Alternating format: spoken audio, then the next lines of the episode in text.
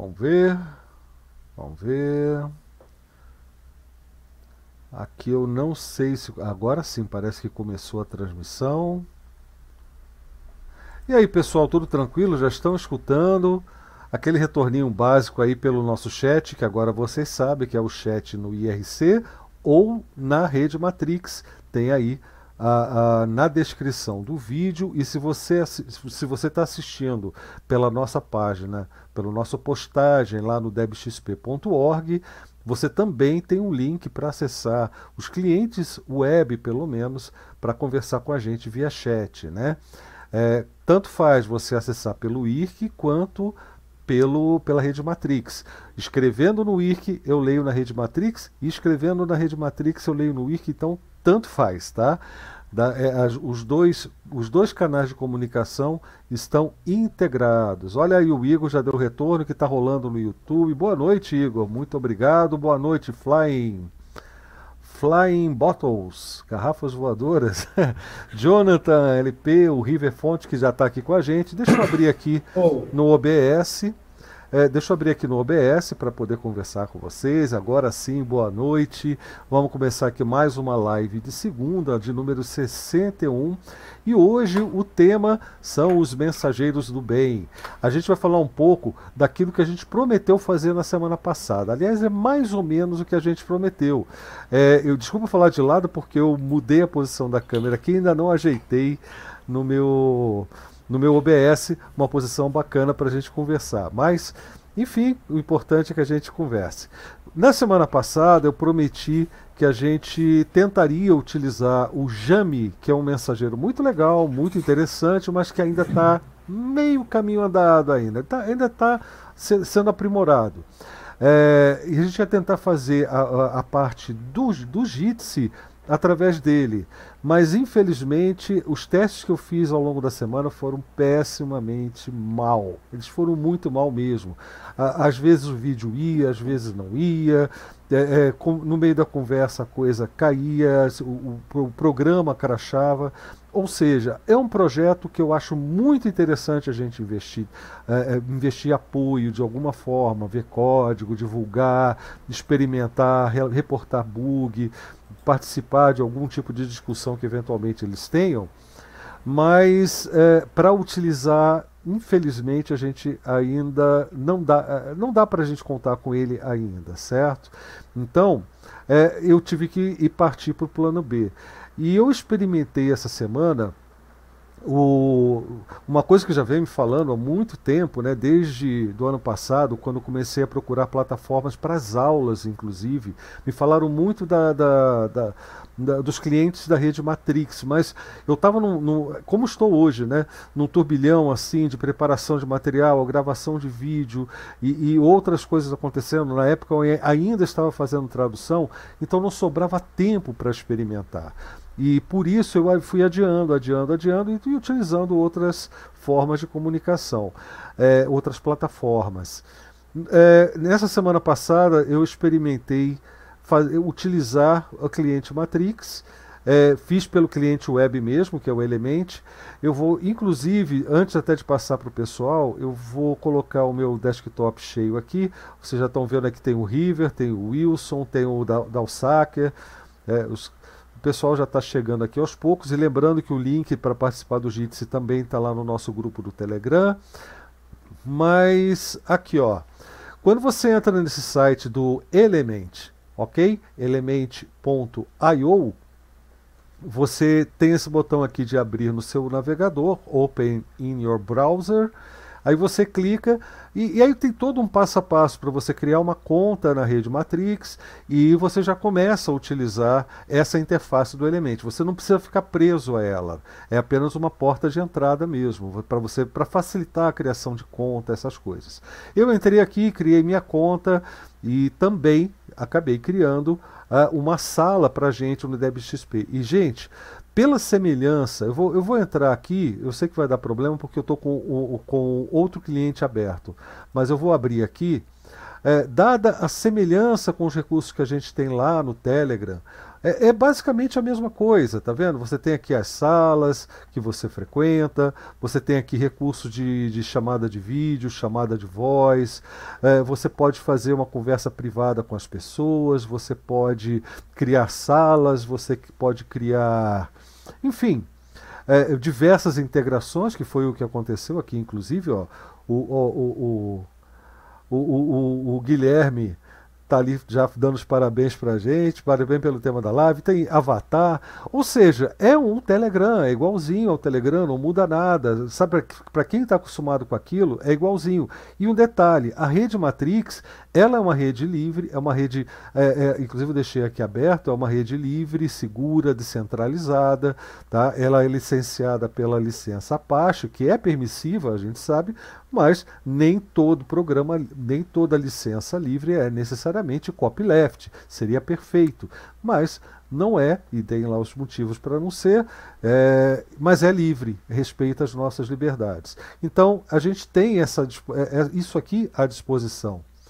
Ah, ah inclusive isso, ó, pelo cliente web tem até as notificações, né? E, e da conversa que está rolando aqui agora, é a mesma conversa que está rolando na, lá no IRC, por exemplo, porque eu fiz uma integração desta sala com a sala do IRC. Então, tanto faz entrar por um para o outro. Se você não gostou do Matrix, se você ainda prefere o IRC, basta escrever por lá que as mensagens vêm para aqui. O River, por exemplo, que está aqui embaixo, o verdinho, ele está falando pelo Freenode, lá pelo nosso canal da XP na Freenode, IRC. E as mensagens chegam aqui normalmente. Eu aproveitei até fiz uma integração que funcionou muito melhor do que lá no Telegram, que é a integração do RSS do nosso ESC. Né? Vocês sabem que nós temos o ESC é, DebXP, né? Aqui, ó. Aqui, ó, o ESC.debxp.org, que é o nosso, nossa plataforma de perguntas e respostas. É, e, e, toda pergunta e, ou resposta nova que entra aqui, toda atividade recente, dá para a gente acompanhar pelo RSS. E aí isso já está integrado com a, a, o nosso, a nossa sala na, na Rede Matrix. Boa noite, Antônio, bem-vindo. Boa noite, quem mais que chegou aí? Igor já estava falando com a gente, beleza. Então, é, é, essa foi a grande experiência que eu fiz essa, nessa semana. E fiz, aproveitei fiz uma sala também aqui para o grupo de Bash, o Bash BR. O Dalsacker ele divulgou aí o, o que já existe uh, nessa rede Matrix, por exemplo, o chat do Ultra GNU, o chat do Socializando Saberes. É, e, e, e, cadê o outro Ultra GNU que está aqui? Ah, tá aqui, deve estar escondido. Ó. Ultra GNU, Ultra GNU OT, que é off-topic. É, enfim, é, já tem grandes salas e grandes papos rolando aqui nessa, nessa rede, a gente que está chegando agora, né? Eu tenho aqui um total de 73 pessoas, 37 pessoas na sala, mas a minha intenção, sinceramente, é trazer todo o pessoal que está lá no Telegram para cá, que o Telegram funcione apenas como uma porta de entrada. Por quê? é muito provável que pessoas que estão chegando agora, vindos do nosso canal, vindos dos vídeos do Creteu, vindos por recomendação de outras pessoas, já tenham um Telegram instalado nos seus smartphones, nos seus desktops. Então ele entra lá na nossa comunidade e conhece a nossa sala aqui na Matrix. Aí eles vêm para cá. Mas, sinceramente, no dia que isso aqui tiver popularizado o suficiente, talvez seja o nosso único canal, porque eu gostei demais dos recursos que tem. Eu não uso nada disso. Inclusive, eu vou fechar aqui agora, porque eu não uso nada disso.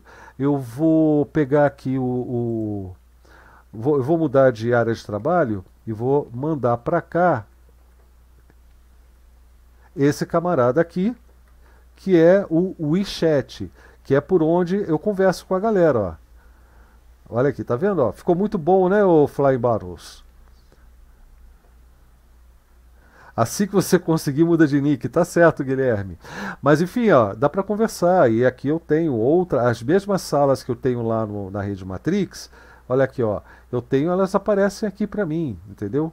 Então é muito legal esse esse WeChat, W-E-E Chat. Tem no repositório do Debian, é um cliente para IRC, mas tem um plugin, tem um script que permite que a gente também acesse as salas da rede Matrix por ele. Então eu estou curtindo demais isso. Deixa eu voltar com ele para lá onde estava, inclusive vou deixar no tamanho original, porque assim fica muito grande, eu não vejo todas as mensagens. Legal. Né? Ficou bem legal. O, o River, inclusive, ele usa também o WeChat. Eu quero mostrar também que você não precisa ficar na web. No Debian, por exemplo, deixa eu abrir um terminal aqui. Aqui, ó, FPKG. Esse aqui é um scriptzinho meu para localizar pacotes do Debian, tá? Cretil adora quando eu uso essas coisas. Mas, enfim, eu adoro brincar com isso. Aqui, ó, eu vou procurar Matrix, aí vocês vão encontrar aqui, por exemplo, é, o Matrix Mirage, tem o Revolt aqui também, ó. Revolt, que é, o, que é a melhor integração especificamente com o Element. Esse Revolt é basicamente o que vocês viram lá na web, só que é, dentro de uma, vamos assim, embalado para desktop. Né? Eu tenho ele aqui, inclusive. É, e tem outros, é só, só pesquisar aí no seu no, no, no seu gerenciador de, de, de pacotes, do, da, da, sua distribuição, alguma, todos é, é, os cli por clientes Matrix, vocês vão encontrar vários. É, eu vou mostrar o Revolt aqui agora, deixa eu só sair e fechar esse, esse carinha, e aqui ó, Revolt. Eu não gostei do Revolt porque eu acho lento demais. Eu prefiro realmente o WeChat. Eu sou meio chato nisso. E dá para ver que ele está carregando uma página da web, daí essa demora, né? Ele está carregando a página que vocês viram lá. É basicamente a mesma coisa que tem lá e tem todos os recursos aqui. Agora existem outros clientes e não só para desktop, tem para celular. Então dá para vocês conversarem, manterem aquela, aquela dinâmica de conversas que vocês teriam ali no, no, no, no Telegram, entendeu? Então é um sistema muito bacana. Vamos falar em Cretil, ele chegou aí agora, o Jorge também chegou. Bom, e antes da gente continuar, o que eu vou fazer aqui é passar para o pessoal, já estou com eles aqui na, na tela. Né? Deixa eu ver se o. Isso, estou sim, o OBS já está ali compartilhando essa tela. E fiquem à vontade aí para dar boa noite para a galera. Quem que vai começar? River. Os mais velhos, né? Ah, mas, então é o River. Velhote aí. Envelheceu um pouco mais, né? Coitado do River. É, então. Ah, agora ele apareceu. Não, tá com uma cara ótima. Oh, é. Fico feliz em, em, saber. Bom, boa noite, River. Boa noite, Wilson. Boa noite, Dalzaker. Boa noite, Jorge. Boa noite, Blau. Obrigado mais uma vez pela oportunidade. Desculpa aí o pequeno atraso. Mas ah, estamos aí, isso. essa conversa é legal. E, inclusive, eu vim hoje aqui para polemizar, hein? Ah, é? Que legal, ótimo. É, isso aí. Mas uma boa noite. Que bom ver você, River, de novo, com a cara boa. Obrigado. Sinal que as coisas, que as coisas melhoraram. Uh. Isso aí. Então aproveita e fala, River. Aproveitando, pois é, aproveitando a deixa. Obrigado e agradecer aí a, a oportunidade de estar junto com a galera aqui. No nome do, do, do Blau, eu cumprimento toda a mesa, para não falar o nome de todo mundo, fica muito repetitivo. Né? O, o Cretil já fez, já, já fez as honras. Né? É, é bom estar de volta, né? depois de enfrentar a batalha com, contra o Covid, de fato. Mas estamos aqui, é, firmes e fortes, e aproveitando e, e re, re, revivendo aqui a possibilidade de tomar mais embaixo junto com a galera. É nóis. Até onde eu sei, o álcool é para passar na mão, não para dentro, né? O, o, o... já, já, vai, já vai tudo, né? O, o Blau, você vê, você vê que o sujeito tem tanta experiência em participação de bancas, de avaliação, né, de pós-graduação, tudo que ele tem esse jargão, né? Cumprimento em tá, nome banca. toda toda a mesa e tal, é, é outro nível, né? É outro nível. Uh, bem-vindo, JP Cardoso. Salve. É, vou falar nisso, Jorge, quer dar o seu salve, inclusive se apresentar, porque eu acho que é a sua primeira participação aqui, a menos que seja outro apelido aqui no Jitsi, não sei. Fique à vontade, Jorge.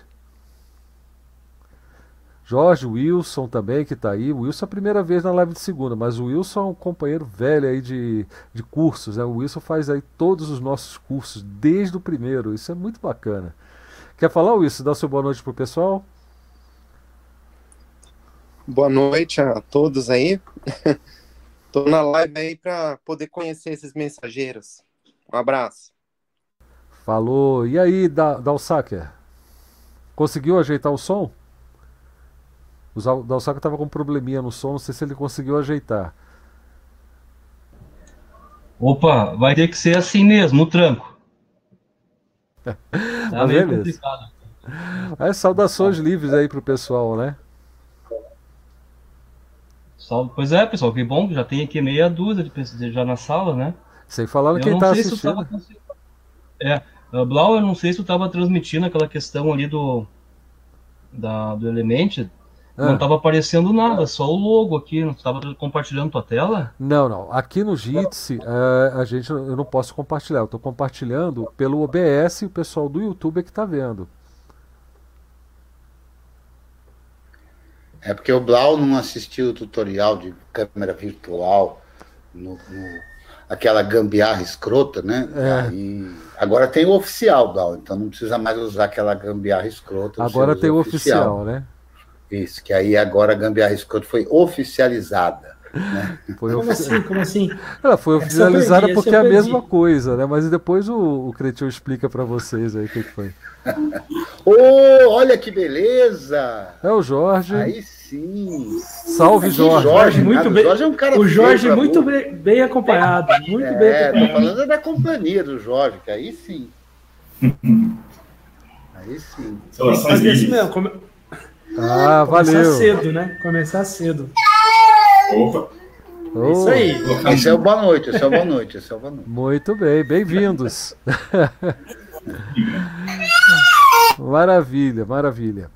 Então, Cretil, você quer polemizar agora? Pode ir polemizando.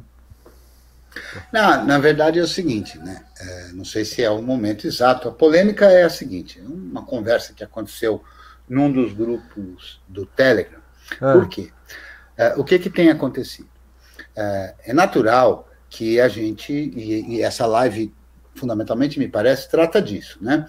Da gente procurar alternativas de comunicação instantânea que não nos uh, usurpe como usuários, não é verdade? Exatamente. Uh, ao mesmo tempo, e também é legítimo, que se faça algumas pontes para se conseguir uh, comunicação com outras pessoas que ainda não entraram nessas redes. Então, a minha polêmica ela vem na seguinte direção que eu lancei essa dúvida, né? Essa dúvida, essa preocupação. Porque olha só, vamos supor que alguém entre no IRC, certo?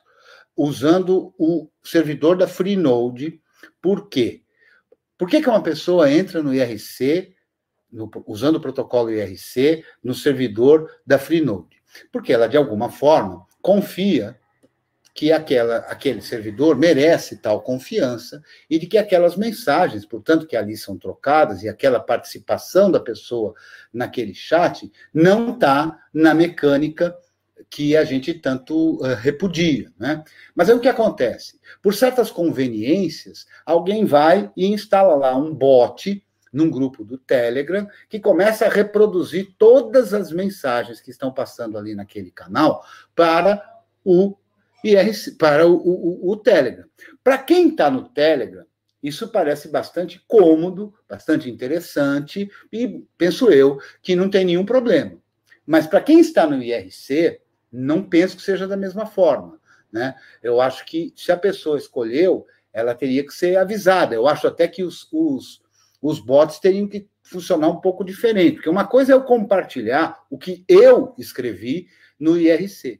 Mas veja só, a gente entra numa sala de IRC ou do Matrix ou de qualquer qualquer ferramenta, e, e, se a gente não tomar os devidos cuidados, do ponto de vista da ética, é muito complicado isso ser replicado. Eu concordo no, 100%. Pois é. Ouviu o trovão? Tomar, né? Ouviu o trovão aí? Eu ouvi. Foi aqui do isso. lado. O Blau, o Blau vai encerrar a, a live daqui a pouco, hein?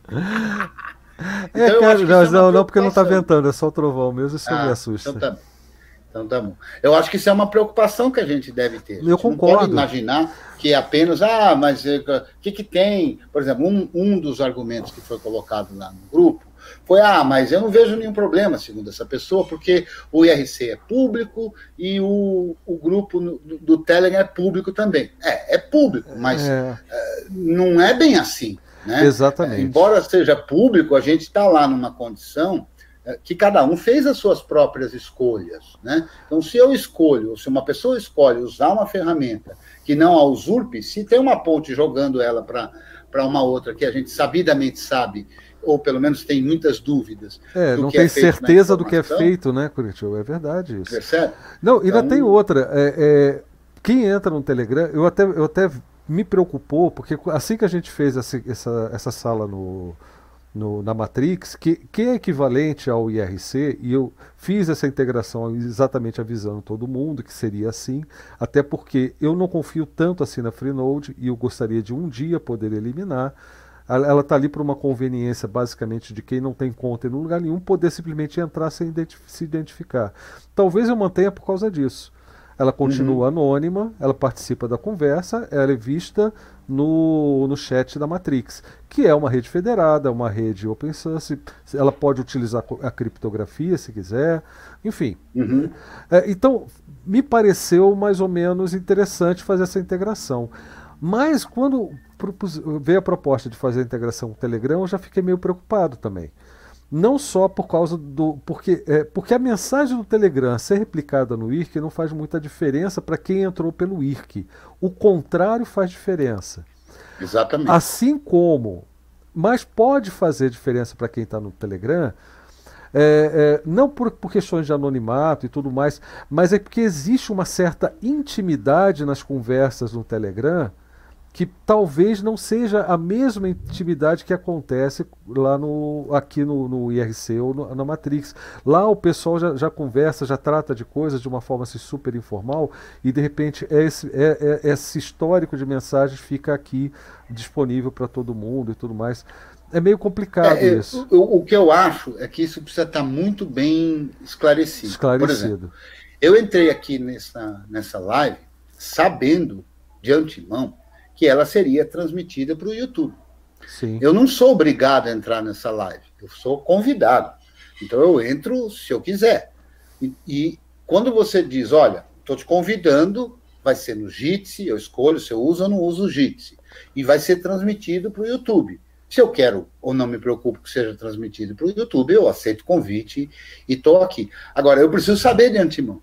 Você não seria muito deselegante, no mínimo, né? Se você tivesse me convidado para cá, olha, é no Jitsi. Opa, no Jitsi eu uso Jitsi, então no Jitsi eu vou.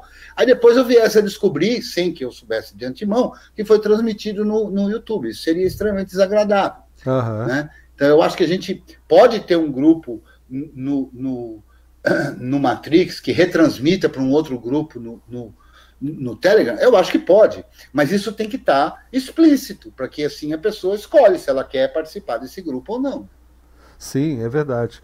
É, o Leandro está chegando também lá no, lá no, no chat, o, o André Aires, sala cheia, é verdade, tem bastante gente aqui já. A semana foi bem Chegou o Pedro também aqui. Né? Chegou o Pedro aqui na, na, na no, no Jitsi. Então, e eu lá no, no, grupo eu cheguei a fazer uma enquete para ver quem se importava, né? Mas, uhum. mas não, não, durou dois dias para eu pensar assim, não, eu não quero essa integração. Eu prefiro que, que a, a ali seja a porta de entrada. Não sei se você chegou a pegar quando eu, eu expliquei isso para o pessoal aqui já nessa live, mas eu repito. Não. É, ah, eu, Cheguei atrasado. Eu quero que ali seja uma porta de entrada, porque é muito mais provável que alguém já tenha no seu smartphone ou no seu desktop um Telegram instalado. Então a pessoa não precisa fazer nada vindo, por exemplo, dos seus vídeos, vindo por uma recomendação de alguém ou vindo do próprio canal. É, a pessoa já tem o Telegram, ela vai e usa o Telegram e conhece a gente. Conhecendo a gente, lá fala assim: ó, aqui a gente também tem um canal, uma sala que é na, na rede Matrix, uma rede mais segura, federada. Uhum. Tem uh, também um, um, canal do IRC, mas o IRC é mais para criar, uh, para possibilitar quem não quer se identificar em nenhuma rede, ele possa entrar e conversar com a gente nas lives, basicamente, porque é só aí, porque uhum. no IRC não tem histórico de nada. Então, é, é, a pessoa vai ter contato com a gente quando houver uma live. Então, a, o Telegram, eu só não acabo com ele por ser eh, justamente uma porta de entrada. E eu prefiro que ele continue assim. Não haverá integração. Eu simplesmente desisti dessa ideia no segundo dia logo da, da, da enquete lançada. Deixei ali, nem encerrei. Eu até queria ver se gerava alguma discussão como essa. Isso aí é extremamente uhum. importante. Mas não rolou discussão nenhuma ali na, no grupo, pelo menos, né? Então, é... enfim, o André tá falando que parece a sala de bate-papo do UOL, cara. Eu achei tão diferente. Bom, a não ser que você está falando hoje, porque é, lá em 96 a sala de bate-papo do UOL era muito diferente disso. Mas vamos lá, Pedro, e você, rapaz? Bem-vindo. Quer falar alguma coisa? Quer falar com o pessoal aí? Quer dar o seu boa noite? É, é, é comigo isso? Já, era com Pedro, mas continua ah, você. Desculpa, é porque eu, eu, eu, não escutei o início da frase. Não, não, não, pode ser com Pedro. Boa noite, gente. Ah, o Pedro parece que não quer aqui. falar, então é o, é o, nosso Lontra aí, o nosso Alontra. Boas noites. Já, e... deve tá, já deve estar tá no finalzinho, entrei só para ouvir a despedida. Nada, rapaz, começamos agora. Tá no... Aliás, o, o Aloysio, você está usando qual dos dois desktops da sua máquina aí agora? que agora eu tô o Aloysio... aqui no i3. Ah. Eu tô de 3, tô no, no, no, no, no segundo, no 2. Mas você manteve o XFC aberto também, né? Tá aberto do outro lado, mas eu não preciso voltar lá, não.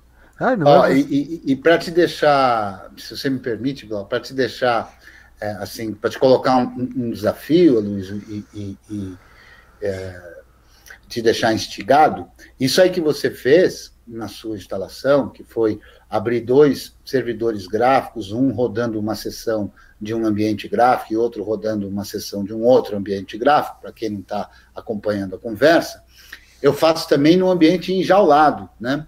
Então eu consigo, por eu exemplo, ter o desktop hora. do Mate rodando do Kali Linux que está é, é, que está instalado numa jaula que a gente chama, né? Que tem Sim. instalado aqui. Então dá para fazer uma porção de experimentos e, e coisa e tal que fica ainda mais mais bacana aí o negócio. É, eu pensei você na hora, cara. Ah, agora vai ter que explicar o que é jaula, Cretil. Brevemente. Ah, então vamos lá. Jaula é o que a gente usa. Você usa, eu uso, todos aqui usamos. Na verdade, parece ser uma coisa muito especial, mas jaula é um ambiente de acesso restrito, digamos assim. Né? Então, quando a gente eh, liga o nosso GNU, eh, tem uma aula minha sobre esse assunto, mas quando a gente, em mais detalhes, né, mas quando a gente liga, assim, de forma bem rápida, quando a gente liga, tem lá a BIOS, a BIOS carrega o bootloader, o bootloader carrega o kernel, o bootloader também carregou, carrega uma imagem de disco, que é como se fosse um mini, um mini HD, aí o kernel monta esse mini HD no barra, que é o nosso, a nossa estrutura de diretórios Unix-like. E por que, que ele monta esse init-rd? Porque é muito provável que ele não saiba, não conheça o HD que a gente tem. Ele não conhece o, o, a placa de, de, de, de, alguma placa, alguma coisa que ele precise para dar prosseguimento ao boot. Então ele monta esse disco no barra dele, carrega esses módulos que foram colocados no init-rd, e aí ele vai para uma jaula que jaula é essa? É toda a tua estrutura de diretórios do teu HD. Então, ele troca de barra. O barra deixa de ser esse do init-rd e passa a ser o do seu HD. Então, isso seria uma jaula. Então, a gente, quando usa o nosso sistema, já está enjaulado. Mas eu posso fazer diferente. Eu posso pegar aqui no meu diretório home e colocar toda uma estrutura de um outro sistema Unix-like qualquer. Então vai ter lá no meu barra home, por exemplo, barra home, barra creteu, barra jaula. Aí vai ter barra home, barra creteu, barra jaula, barra bin, barra jaula, barra USR bin, barra jaula, barra isso, ou seja, toda uma instalação de todos os arquivos binários de uma outra instalação, por exemplo, eu uso o Debian, por exemplo, do Kali Linux.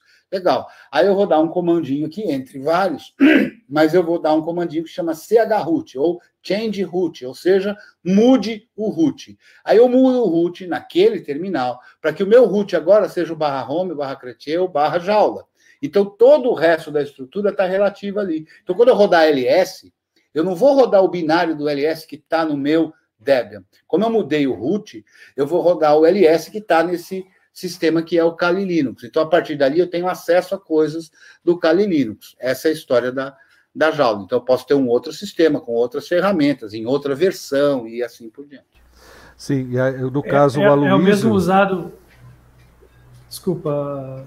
É, é o mesmo usado para quando a gente faz aquela instalação do Debian sem o disco do Debian. Exatamente. Usando usando o disco, por exemplo, do Mint, do Ubuntu, ou de qualquer outra porcaria. Ou a Pô, forma é. padrão de fazer a instalação do, do Arc, né? O Arc é feito, é feito assim, você faz um, um Sega root ali. É, eu, eu só, eu só, esse comentário do para mim, assim, eu só refuto ele um pouquinho, porque assim, o Arch que faz uma instalação do tipo do Debian, porque essa forma de fazer a instalação do The Bootstrap é muito mais antiga do que o, o o Arch Linux. No, no, no, por debaixo dos panos, o instalador do Debian faz fundamentalmente isso. Né? Ele abre um monte de, de, de, de, de arquivos e ele se enjaula para poder rodar o apt e, e fazer as instalações. Ele está rodando enjaulado. Na verdade, você tem um sistema Debian minimalista, que é aquele que mostra a interface com o instalador, e um ambiente se agarrotado onde estão sendo instalados e verificando dependências e, e coisas desse tipo. Então, o processo é que a gente, se só usar a interface do instalador, não percebe, né? É que o River fez referência a um tutorial que eu publiquei em vídeo, que mostra como instalar um Debian usando um CD, lá no, no vídeo eu uso um, um live CD do Ubuntu, né? Mas, enfim, pode ser de qualquer um ou de qualquer outro Unix-like, né? Essa é a mesma ideia mesmo. É, a minha referência ao Arc não foi em relação à, à idade, quem começou antes e depois. A questão é, o Arc, até hoje, a forma padrão de você fazer a instalação é seguindo esses passos. Não, existe, não existe um outro instalador. Existem, mas aí já não é, é não é vendido como Arc, né? Aí você uhum. vai ter o Endeavor e outros instaladores mais simples uhum. do que esse mais simples que eu também não acho mais eu acho mais simples o, o, jeito normal o jeito padrão de fazer eu acho muito mais simples muito mais interessante fazer dessa forma né? eu também por isso que eu digo na aula em que eu falo sobre instalação hoje eu vim aqui parecendo o Juca né só uhum. fala do do, do, do, do, da sua, do faz o seu comercial é, é né então Daqui eu, a pouco eu ele tá aí, um, talvez. é eu fiz uma aula é, é, sobre instalação do sistema operacional, em que eu falo que instalar um sistema, a gente chama de instalar sistema operacional, fundamentalmente quando a gente faz o quê? Quando a gente copia arquivos para um dispositivo de armazenamento uh, não volátil e não removível. Quando a gente faz isso é que a gente diz, olha, estou instalando o sistema operacional na minha máquina, né? Na verdade, não é na máquina, é no disco. E uhum. se ele for um disco removível, a gente não diz que instalou o sistema operacional na máquina. Exatamente. Só diz isso quando copia os arquivos. E depois de copiar os arquivos, como isso precisa ser bootável, a gente precisa preparar essa estrutura, esse ambiente, e aí envolve ou a BIOS ou a UFI, para ela ser capaz, então, de carregar esse sistema cujos arquivos a gente copiou. E é Sim. simples assim. Deixa né? eu fechar a janela que está chovendo dentro de casa. Beleza. É, mas não fecha a janela do Jitsi, que vai, vai cair tudo. É, então, é, não, a do Jitsi não. É, a do Jitsi não, né?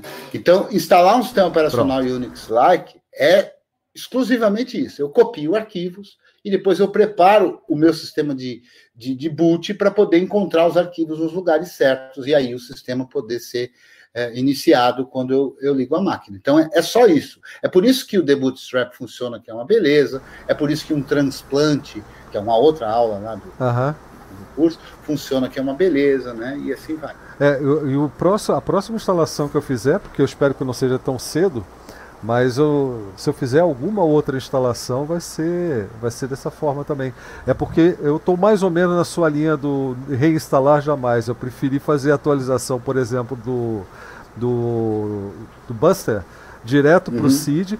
mas, mas colocando tudo numa outra home que eu criei para mim e é só fazer uhum. o backup depois do que faltou. Eu nem fiz o backup todo ainda, a restauração do backup todo. Uhum. Mas enfim. é, e o pessoal que não está sabendo o que a gente está falando, porque surgiu uma dúvida muito legal do Aloysio hoje, que era sobre a possibilidade de você executar numa mesma máquina, numa mesma instalação, no caso a Debian, não é, Aloysio? Não sei se. Não, eu acho que é Debian que você utiliza, né? É o Debian Buster. É o Debian Buster. Numa mesma instalação no Debian, você rodar ao mesmo tempo dois ambientes gráficos, evidentemente cada um no seu display, né? o, o dispositivo display.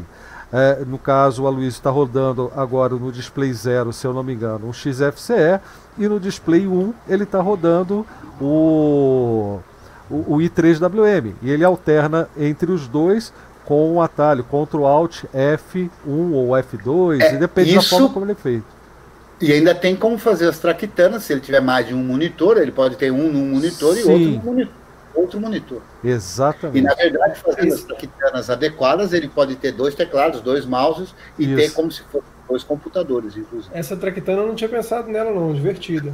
É divertido pensar nisso mesmo. Mas eu, é. só sei, eu só sei a primeira etapa que foi aquela dica que eu te passei, cara. E eu só sei aquela dica porque eu, uso, eu não uso Light DM. É, eu aqui no meu sistema tenho o i3WM que eu inicio com o script StartX. Inclusive, quem, agora eu vou fazer comercial, Cretinho.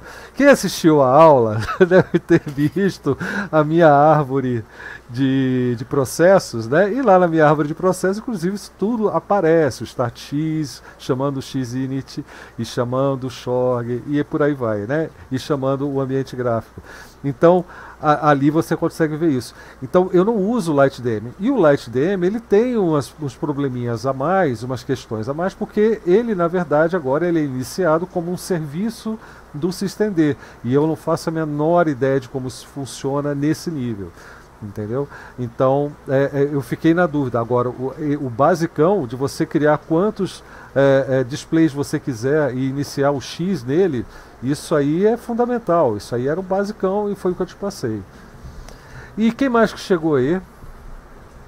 Ricardo, Fellowgitster, que está cinza aqui, eu acho que, que, já perdeu a conexão. Pedro não conseguiu ligar. O Dassak, vai falar um pouco sobre XMPP não pra gente? Pois é, né? Se vocês perceberam, parece que essa última semana, por coincidência, o pessoal tá migrando bastante para o XMPP, pelo menos o nosso pessoal que nós conhecemos aqui. É. Alguém deve estar tá largando é. spam para tudo quanto é grupo aí, né, Cristian? Deve ser. Deve ser um cara que sai falando isso mais 10 vezes por dia em todos os grupos que, que frequenta. Deve ser. Eu não confio muito nesse pessoal aí, mas mas sabe que até lá na nossa sala XMPP, fazendo propagandinha aqui, né? O pessoal está comentando bastante, discorrendo bastante sobre isso aí, sobre essa questão da dificuldade aparente que as pessoas têm de, de saírem da zona de conforto, se é que dá para chamar de zona de conforto, né? Essa perfumaria toda que, que é oferecida para elas, né? O XMPP, a grosso modo, ele não oferece tanta tanta, tanto enfeite, né, pessoal? Para os próprios clientes, no, no Folio estou usando o Conversation, ele faz bastante coisa, ele inclusive faz até chamada de vídeo. Não sei se vocês sabiam, ele faz. Tu consegue conversar com alguém por Sim, áudio e vídeo também no. Pois é. E existem vários clientes, né? E claro que dificulta um pouquinho, porque as pessoas têm que criar uma conta de MPP, depois configurar um, um, essa conta num cliente. Não é difícil, até porque para criar uma conta, tu cria a conta em dois, três minutos no máximo, né? Configurar o cliente também, talvez a parte mais difícil, se é que dá para dizer que é a parte mais difícil, é tu entrar numa sala, talvez. É, essa semana mesmo, só no, num grupo ali do Telegram, que eu me lembro, acho que umas quatro, cinco pessoas já, né? Fizemos ali um passo a passo, pelo próprio Telegram mesmo, vem aqui, vai ali, o pessoal acabou criando uma conta XMPP, acabou baixando um cliente ou no desktop ou no smartphone e alguns até entraram em salas, né? Quer dizer, se a pessoa quer, não é difícil, claro que não, não é pode difícil. assustar um pouquinho. Não, não, não é difícil. Né? Difícil é instalar umas porcarias que o pessoal instala uma vez, às vezes no telefone, é, e para isso não tem dificuldade. Então, é bem complicado e eu acho assim que não, não tem por que nós nós ter preguiça até de, de tentar acolher esse pessoal que está chegando, porque realmente, eu até concordo, porque as pessoas às vezes que vêm de outro ambiente, de, de, de outro sistema operacional, são muito acostumados a, a não precisar pensar muito, né, gente? É só clica aqui, faz aquilo ali, e aí tu passa às vezes 5, 10 anos usando um desktop, e o que, que tu aprendeu nesses 5, 10 anos? Acessar a internet, fazer uma planilha, fazer um texto, né? Não que as pessoas tenham que, que obrigatoriamente aprender a fazer as coisas, mas, mas tudo que é novidade gera um certo desconforto muitas vezes, né? É, se você, então, pensar bem, você pensar bem, eu, eu, não sei se o pessoal concorda comigo, mas eu, eu vejo assim. É, não é tão fácil quanto parece. Você baixar um aplicativo, fazer a instalação, e aí a primeira decisão que você tem que tomar sobre esse aplicativo é informo ou não informo o meu número de celular é uma coisa assim meio complicada para mim. é, é, tanto aquele famosão lá, que, que é inominável, é abominável também, quanto o Telegram, pedem o nosso número de celular. Já é uma coisa muito estranha isso. Eu, eu realmente não gosto dessa, dessa pergunta. Já um protocolo XMPP, você vai fazer uma conta em um servidor e essa conta, você pode até mentir sobre seu nome, seu e-mail. Você, você, eu, eu, eu, nem sei se pede e-mail, não pede, né, o da, da Salker? Nem pede e-mail, se eu não me engano. E, enfim, você faz aquela conta, você vai ter um endereço e esse endereço você vai usar em qualquer dispositivo. Vai, vai, vai falar em qualquer dispositivo usando o protocolo XMPP. Para quem não sabe, antes de passar a palavra para você, da Salker, é, é, Para quem não sabe, o XMPP ele é o, é o protocolo utilizado, por exemplo, no que você utiliza com o cliente Pidgin, que tem aí tudo quanto é distribuição GNU Linux, há mais de 10 anos. Ou, é, antes era Gajin, né, se não me engano, ou, ou Gain, eu não lembro. Mais bem. do que isso, eu acho que eu uso desde 2004. É, exatamente, 2004. E, e, esse protocolo XMPP, ele foi utilizado, por exemplo, para a gente, no GNU Linux, é, conversar com o pessoal que está lá no, no, no, tava lá no MSN, não era isso, ô Cretil? No MSN, Google Talk, e, e lá é. no, em 2010 mais ou menos, era, era para fazer, a, a, a, você conversava com o pessoal no Facebook. Então, uhum. ele é um protocolo bastante, bastante utilizado. É que aos poucos, esses outros é, serviços. Dizem as más línguas que por debaixo do capô do, do inominável WhatsApp aí é uma versão alterada do protocolo XMPP que está rodando. Assim como esses outros serviços alteraram o XMPP para que ele não pudesse ser usado em nenhum outro lugar a não ser nas plataformas deles.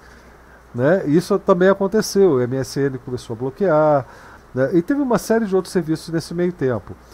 Mas é um protocolo muito utilizado, um protocolo bastante conhecido. E as ferramentas é, é basicamente isso: você faz uma conta onde você tiver que fazer a conta e, e abre no seu, nesse seu cliente. O caso agora hum. que a gente tem no Matrix é a mesma coisa. Você vai fazer uma conta, que basicamente é, é uma identificação sua, e você entra em qualquer dispositivo. No caso do IRC é um pouco diferente. Aliás, tem, a, tem o, o, o, o, Thiago Conde, que entrou pelo IRC, pelo IRC, pelo Kiwi, inclusive, que é um cliente web de IRC. É, e não precisa fazer conta nenhuma, sabe, Thiago? É, e esse é uma outra, um outro esquema. O IRC você só vai ter, vai ter um cliente, você vai se conectar a um determinado servidor. Nesse servidor existem várias salas e uma delas é aquela que você quer visitar. Eu já facilitei a vida de vocês fazendo a conexão direta né, você, você por acaso entrando pelo Kiwirk, você não precisou escolher servidor nem nada, você já caiu no servidor Freenode e você só precisou inventar na hora um apelido para conversar com a gente, mais nada. Então esse anonimato é um, é um detalhe interessante sobre o IRC, mas tem um porém. IRC ele tem vários comandos e um dos comandos que tem no IRC exibe, por exemplo, uh, os dados da sua conexão. Então, isso aí, é, é, para mim, não, faz, não tem o menor problema que a pessoa vai ver o meu servidor de, de, de internet, meu, o endereço lá do meu ISP. É, é, agora, tem gente que utiliza um outro, outros tipos de, de rede para acessar e aí fica exposto. E foi o caso do André, no, no André, do Antônio. O Antônio foi que me levantou essa bola. E dá para ver isso nesses clientes, entendeu? Mas enfim, é, o Dalsalker queria falar alguma coisa? Pode falar, Dalsalker. Pois é, Blau, tu perguntou se precisa informar conta de e-mail. Isso. Alguns clientes, alguns servidores, na verdade, até pedem, mas eu, eu não sei nem se precisa confirmar, cara. Talvez esse pedido de cadastro de conta de e-mail é só para caso tu precisa recuperar a tua senha. É, então, porque existem, existem N servidores, né? Se vocês sim. quiserem, essa página aqui que eu vou compartilhar aqui na, no chat aqui do, do Jitsi. Ou se quiser, eu posso compartilhar a minha tela aqui. Pode compartilhar. Mostrar ela aqui. É, então, porque... vou compartilhar. Se você conseguir, melhor. Vou tentar aqui. Já coloquei você em tela cheia para o pessoal. Deixa eu ver. Tá aparecendo aí? Não, não está aparecendo. Eu vou tentar pegar o link aqui, que eu não gosto de ficar abrindo o, o chat do Jitsi. E o e outra que meu mouse aqui tá falhando toda hora, mas eu vou copiar. Mas é só pegar o link aí, Já o, peguei. E acessar, tu vai ver aqui. É Já? óbvio, se tu quiser abrir ela, Já você consegue compartilhar. Aqui. tem mais aí, tá listado aqui, ó, pra resumir. Aqui tem, tem seis servidores listados, tá? Então aqui tu consegue, por exemplo, saber a, a localização desse servidor, o tipo de protocolo de criptografia que eles aceitam. Então aqui tem, aqui tem uma listagem de 100, mas existem bem mais do que isso. Tem outras Sim. páginas na internet que também listam servidores, né? É. Então, se tu conseguiu abrir essa página, tu consegue compartilhar ela. Já tá, o pessoal já está vendo no YouTube. É. Aqui, ó. Deixa eu, eu copiar. Não... Eu vou colar também no chat. Aí, agora o pessoal lá do IRC está vendo também. É, eu, eu gostava bastante do XMPP, mas é, eu vou ver inclusive se tem uma integração com o cliente que eu estou usando, que é o WeChat, né? Para abrir XMPP por ele. Eu não sei se tem. Eu vou, vou procurar isso depois. Porque eu tenho conta no Jabber também. E eu também queria no Jabinho, o Leandro. E aí a gente tem. É, é, a gente não, né? Eu vou poder conversar com vocês daquele grupo. É, é, como é que é? GNU Users, não é isso? O, não é esse da Salker, é GNU Users. Usuários GNU, eu é, acho. É usuários GNU, sim. Uh, e essa questão. Com acento e tudo. É com acento e tudo. Ah, é, com acento uh, e tudo. Boa observação, né, Cristiano? O que, que eu ia te dizer? Uh, essa questão de, dos servidores, né? Eu não sei se isso é impressão minha, mas parece que o JabberDE e o Suchat.org é, é onde que, que o pessoal está acessando com mais frequência. Não sei se pela facilidade de criar uma conta, não sei se pela popularidade deles, eu estou colando aqui ó, a página principal, se alguém quiser criar uma conta, se tu quiser socializar esse endereço aí também, ó. E tu cria essa conta aqui em menos de um minuto, é só tu informar o, o nome que tu quer ter ali. Sim, é segundos. Né? Então, é, é, um minuto no máximo para te criar essa conta. Eu não acho que nem leva um minuto para criar uma conta. Aí depois vem a parte talvez mais chata, que é tu configurar um cliente. É. Mas aí já é uma coisa bem subjetiva, porque daí tu vai escolher qual é o teu cliente. Ah, Isso. vou usar PidGin, vou usar Gajin, é vou que, usar é que é, é, é legal deixar claro que não é a mesma coisa que o Telegram ou o WhatsApp. Por quê? Porque o seu cliente de esse cliente, o Pidin ou o Gajin, ele não serve exclusivamente para você usar com o protocolo XMCP para acessar isso, como seria o Telegram, como seria o, o, WhatsApp. Não, é um programa que vai servir para você se comunicar com uma porção de outros, com outros protocolos. Então, com esses programas dá para acessar a sala de RC, dá para acessar esse ou outros servidores, você pode ter várias contas em servidores distintos e tudo mais, e de protocolos distintos, não é só XMT, XMPP que, que o PIDIN e o GAJIN conseguem falar. Inclusive, você consegue implementar por sua conta, quer dizer, através de plugins, criptografia ponto a ponto, independente da ferramenta que você está usando. Então, se você está num servidor que você eventualmente não quer confiar, você pode estabelecer uma criptografia ponto a ponto para criptografar. Usa esse servidor, mas a criptografia é responsabilidade tua e da outra ponta. Então não tem um meio do caminho. É muito diferente de WhatsApp, de Telegram, mesmo diferente do Riot, porque no Riot o que tem é o que tem, e é o que está pronto. No Pidim, você consegue implementar da sua parte, quer dizer, estabelecer essa comunicação sem precisar da anuência do, do servidor. Isso é, é muito legal. Alguém, por favor, fica de olho no chat aqui, que eu não gosto de ficar abrindo o chat na live. Se puderem é, passar alguma mensagem que eventualmente seja para mim, eu agradeço. E se for para colocar algum link lá no chat da gente, aproveita e coloca. Fique à vontade. Deixar, de olho. O, o, o Jorge perguntou, questionou. Peraí, mas antes disso, o Jorge estava querendo falar, já está um tempinho aqui ele querendo falar. Fala, Jorge. É, só fazer uma correção, que alguém falou ali atrás de passando, passar spam, fazendo divulgação do, do XMPP, né? Mas na verdade, aprendi no Disroot que isso, esse tipo de coisa não é spam, é tofu, né? Spam é comercial, né? Tofu é que é de, de ativista. Ah, então tá bom. Joia. Aprendeu essa também ainda, saca? Pois é. Você faz tofu e não sabia. É, nós estamos nós tofu e não sabia, né? Estamos sabendo agora. Na verdade, tofu, a gente tá full, e é por isso que o Dalzac está fazendo essa, essa divulgação. É, o River é. questionou aqui, né, daquele do Jaber DE, claro, aquele é na Alemanha. Sim. Uh, mas ali, ah, tá tudo em alemão, ele questionou aqui no chat, mas já, já caiu direto na, na parte de criar conta. A única coisa que ele vai ter que botar lá é meu nome, arroba jago.de, a minha senha e deu. É, página está em alemão, é o ja, mandarim, né? O Jabim que o Leandro usa e eu uso também é a mesma coisa. É só colocar um nome de usuário, uma senha, aperta Enter e já está feito o seu registro. Você só tem que lembrar mas, disso. Então, mas é, Veja, quando eu fiz a conta no JaberDE, eu não acessei o site do JaberDE, acessei do Alzaker, acho que não, acho que foi direto no Pidim. É. Foi com as orientações do, do, do Alzaker, inclusive. É, dependendo Porque do servidor... No, no Pidim, é, tem servidor que permite e outros que não, né? Isso. Porque no próprio uma site... Coisa que, uma coisa, é, essa questão de Gajim e Pidim, eu gosto mais, gosto mais. Como se eu entendesse alguma coisa de criptografia, né? Mas uma coisa que eu acho muito prático do Gajin é que ele tem criptografia ou memo e o cliente que eu tenho no meu smartphone é o Conversation. O Conversation também tem criptografia ou memo. E se eu não me engano, tô, alguém me corrige se eu estiver falando bobagem aqui, parece que o memo é, é, o, é o preferencial do projeto, é homologado pelo projeto.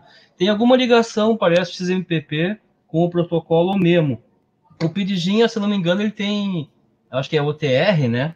Então Isso. eles não se conversam, a não ser que tu mande uma mensagem sem, sem criptografia. Por exemplo, o Oliva. O Oliva ele usa o PidGin.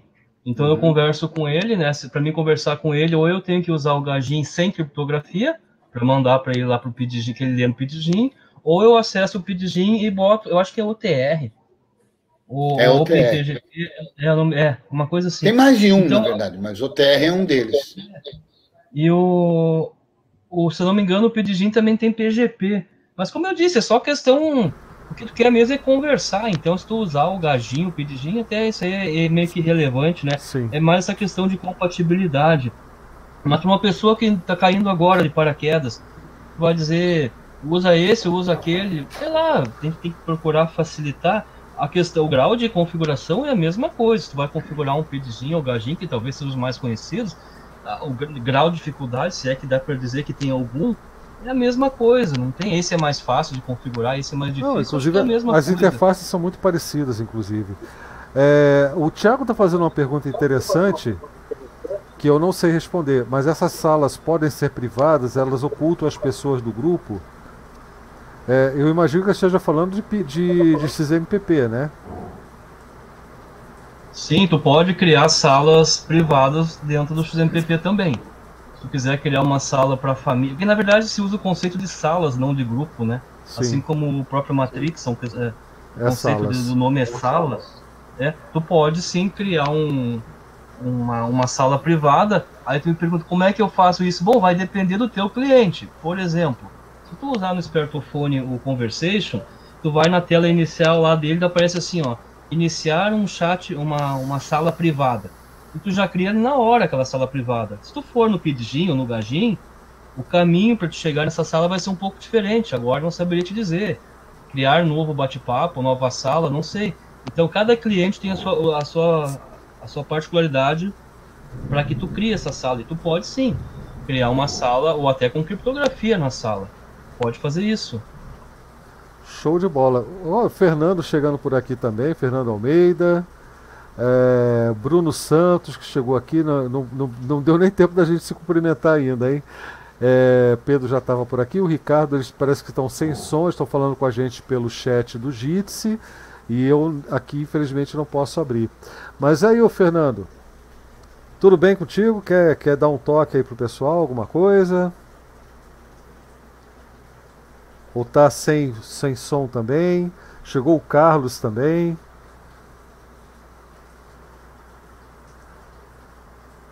Aqui o, o, o, o Fernando está lá no, no, nosso chat também. É, cliente, o Leandro está dizendo que os clientes MPP têm pouca dificuldade de uso. A barreira é o costume das pessoas. Aí ele se inclui nisso. Com outras ferramentas. É verdade. Agora eu vou ser bem sincero com vocês, que tem um problema que eu estava até conversando com o River antes, e eu sei que o Cretil também já passou por esse problema. É, eu, eu, eu acho muito engraçadinho a gente usar um emoji de vez em quando, e o XMPP tem emoji, né? Isso não é, é o de menos. Mas aquela coisa de conversar atualmente com GIFs animadas. Em vez de você falar o que você quer dizer para a pessoa na cara, escrever um texto, o pessoal está substituindo isso por GIFs. Tá? E eu, eu acho que isso é que o pessoal mais sente, sente falta, dessas coisas que são totalmente inúteis, coisas que só atrapalham. Por exemplo, eu trabalho muito, agora nem tanto que o pessoal está fazendo menos perguntas, mas era muito comum em chats de ajuda de, no Telegram, é, grupos de ajuda sobre código, algum tipo de código, o pessoal, em vez de digitar o código, ou copiar e colar o código ali na mensagem, vinha e colava uma imagem. Aí você, para responder essa, essa dúvida, você era obrigado a digitar uma resposta fazer um teste num terminal e digitar uma resposta ali no, no, Telegram. O que era uma coisa que eu achava absurdamente injusta. Alguém está fazendo uma pergunta, alguém está com uma dúvida e não facilita em nada a vida.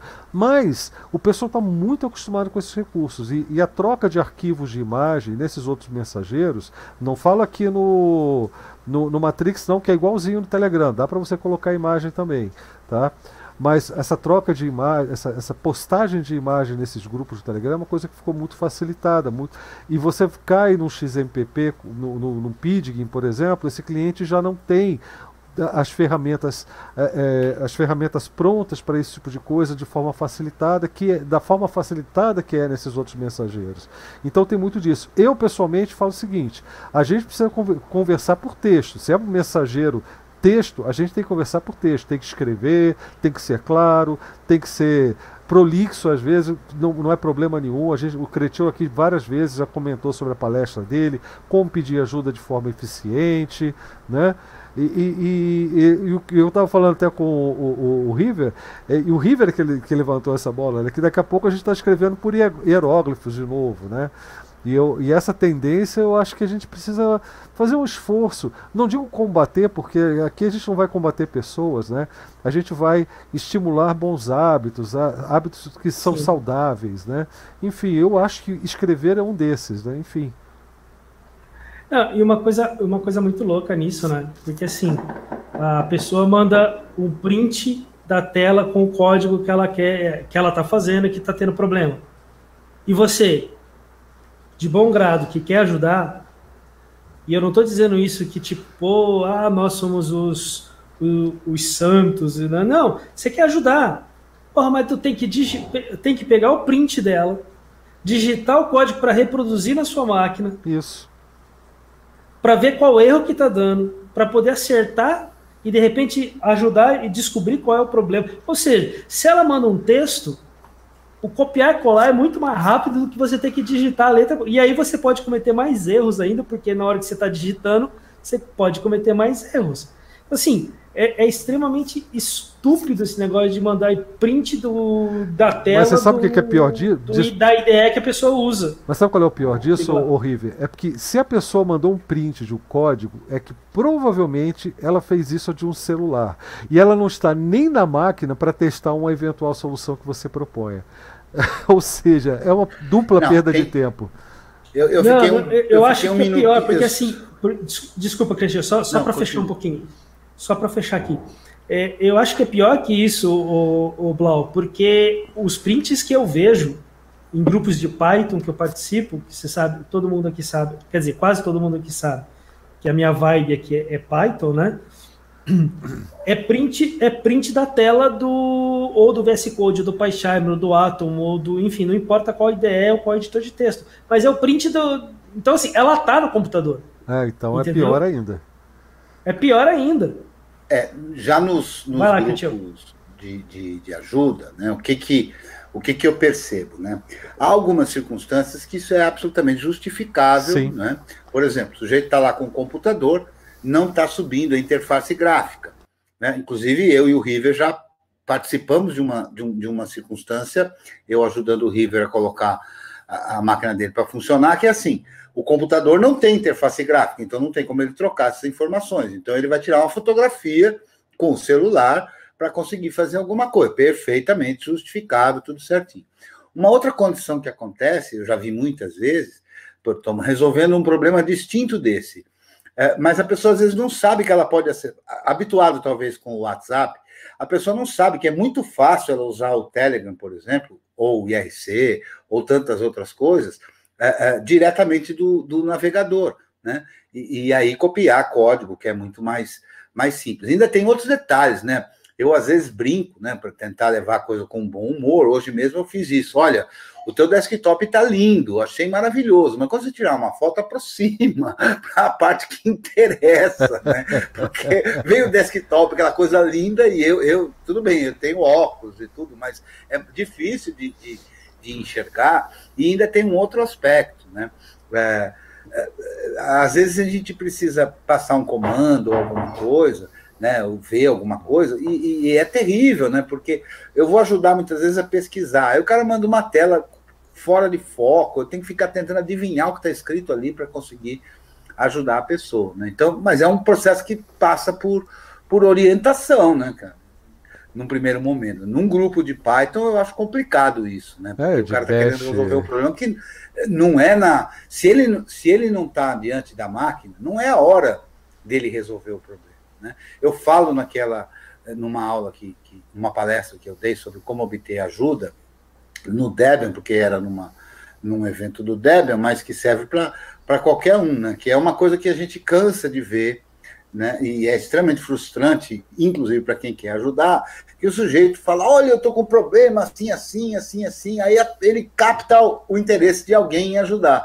Aí, se alguém vai, pesquisa e pá, procura nos alfarrábios e tal, e apresenta uma possibilidade. Aí a pessoa, ah, então amanhã quando eu estiver diante do computador, aí eu olho. Quer dizer, se você não tem é a, a, disponibilidade de tempo nesse momento, beleza, então não pergunta nesse tempo, pergunta em volta. Né?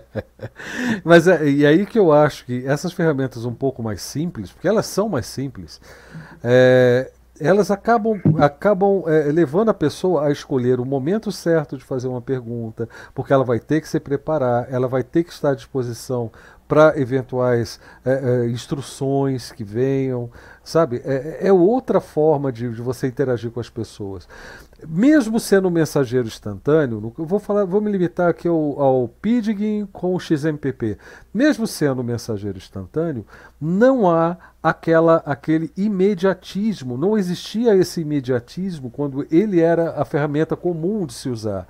Quando veio WhatsApp, Telegram, tudo ficou apressado. Todo mundo ficou com pressa. Todo mundo passou a, a, a, a contar com. com é, é, vamos falar de grupos de ajuda, né? É, é, com, com aquela solicitação feita no grupo de ajuda, da mesma forma que faria, por exemplo, com o serviço de atendimento ao cliente de uma empresa. Passou a tratar da mesma forma porque ficou, ficou fácil demais e, e, você pode desprezar a pessoa do outro lado com muito mais facilidade. É, é eu vejo que essas ferramentas, tipo o IRC, por exemplo, que você tem que se preparar para escrever o problema e descrever bem, né? Você não, não, não, não tem esse tipo de situação. Acontece, mas é muito mais difícil.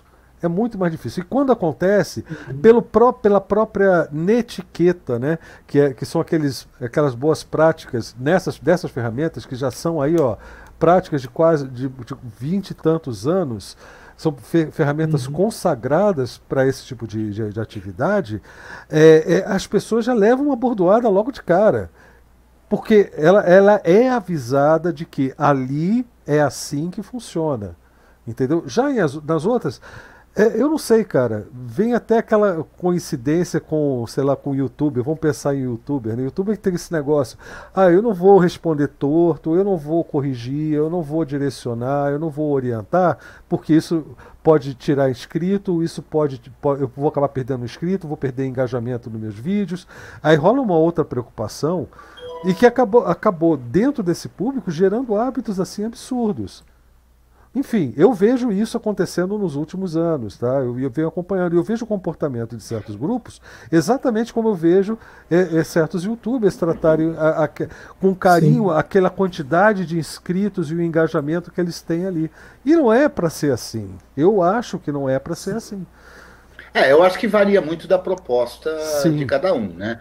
A minha proposta, sei também que a sua é essa, é educativa. Sim. Então faz parte da educação da, do educar até o chamar atenção. Isso Sim. pode ser feito com respeito, pode ser feito e a gente de uma faz maneira assim. bem legal, e é assim que, que a gente faz. Eu não, eu não, eu não me, é, é, eu não deixo de fazer não, cara. Eu faço, eu faço então de põe um re-re lá que resolve boa parte das coisas, para a pessoa não, não, achar que eu estou bravo a falar, porque tem esse problema, né? Sim. O comunicador instantâneo, ainda mais que com corretor ortográfico, uma certa preguiça das pessoas em colocar vírgula, acentuação, pontuação, tudo.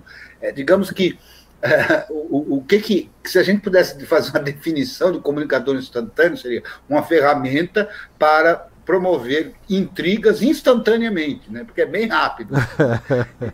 Então, é assim, precisa ter uma certa, um certo tato, uma certa paciência, né? Que um re-re muitas vezes resolve. Ajuda. Então dá para chamar é. a atenção com um re-re, né? Exatamente. E uma outra coisa que é interessante isso, né, cara? Porque assim, você falou, já o, Pidgin ou outros gajin que vocês falaram, eu conheço mais o Pidgin, eu também usei na época de 2000 e alguma coisa lá atrás. Eu usei bastante Pidgin, era muito interessante porque eu conseguia a minha, a minha ideia do Pidgin era ter num único instant messenger vários vários comunicadores. Então eu lembro que eu tinha MSN, CQ, enfim, algumas outras coisas que eu nem lembro mais o que era. Mas o, o apesar do nome Instant, Instant Messenger, né, o mensageiro instantâneo, né, é, ficou muito mais patente com o WhatsApp, com o Telegram, essa coisa de ser. O pessoal esquece que, na verdade, o, a comunicação, tanto com o WhatsApp quanto com, com o Telegram ou, ou qualquer outro, ela é assíncrona, ela não é síncrona. Síncrona, você pega o telefone e liga para a pessoa. Você quer falar com a pessoa, você liga para a pessoa, você lê, tá, aí é síncrono, né? Mas num, num aplicativo como esse, é assíncrono, você manda. Eu mesmo já estou escolado. Tipo, às vezes eu mesmo coloco questões, né? Mas eu sei que não vou ter resposta imediata, então eu coloco, né? E, e, tem muita, e é muito engraçado. E aí eu vou, eu vou tentar defender um pouco algumas coisas que acontecem, porque como eu, eu, eu encaro como assíncrono, e eu sei que tem muitas outras pessoas também que encaram como assíncrono, às vezes você coloca a pergunta não porque você quer uma resposta naquele momento, e aí entra a questão, tudo bem, a pessoa pode ter te respondido naquele momento e pode ter ficado chateado, tipo, quando você responde, ó, Agora eu não estou no computador. Quando eu tiver no computador, eu vou ver essa, essa questão então. É, então. Mas, mas é, é, que eu é acho porque que é, eu não que é coloquei. Mas assim, tá, eu acho que tem. É, é uma faca de dois legumes, como a gente pode brincar, né? Porque assim, tanta pessoa que pergunta pode estar tá querendo uma resposta imediata e muitas vezes xinga porque não teve uma. Já vi casos assim, né? De xingar porque não teve uma resposta. Porra, eu perguntei, ninguém me respondeu. Mas, calma, peraí, ninguém está aqui para te responder. Todo mundo aqui é voluntário, ninguém está aqui ganhando dinheiro para te, te ajudar, né? Porque já que o cara foi grosseiro, foram grosseiros com o cara também, né? Eu já vi isso. Mas também, é, tanto quem pergunta se entende que é assíncrono, como quem responde também tem que entender que é assíncrono, que pode acontecer isso. da pessoa. Já aconteceu de eu perguntar coisas, na hora que eu perguntei, eu estava no computador, estava tudo bonitinho e tal, levou meia, meia hora, 40 minutos, uma hora para para ter a resposta e nessa uma hora eu já não estou mais no computador. Não, aí é coisa por qualquer diferente. motivo. Aí é e eu acho que a gente situação. tem que tratar perguntas diferentes, né? Sim. sim.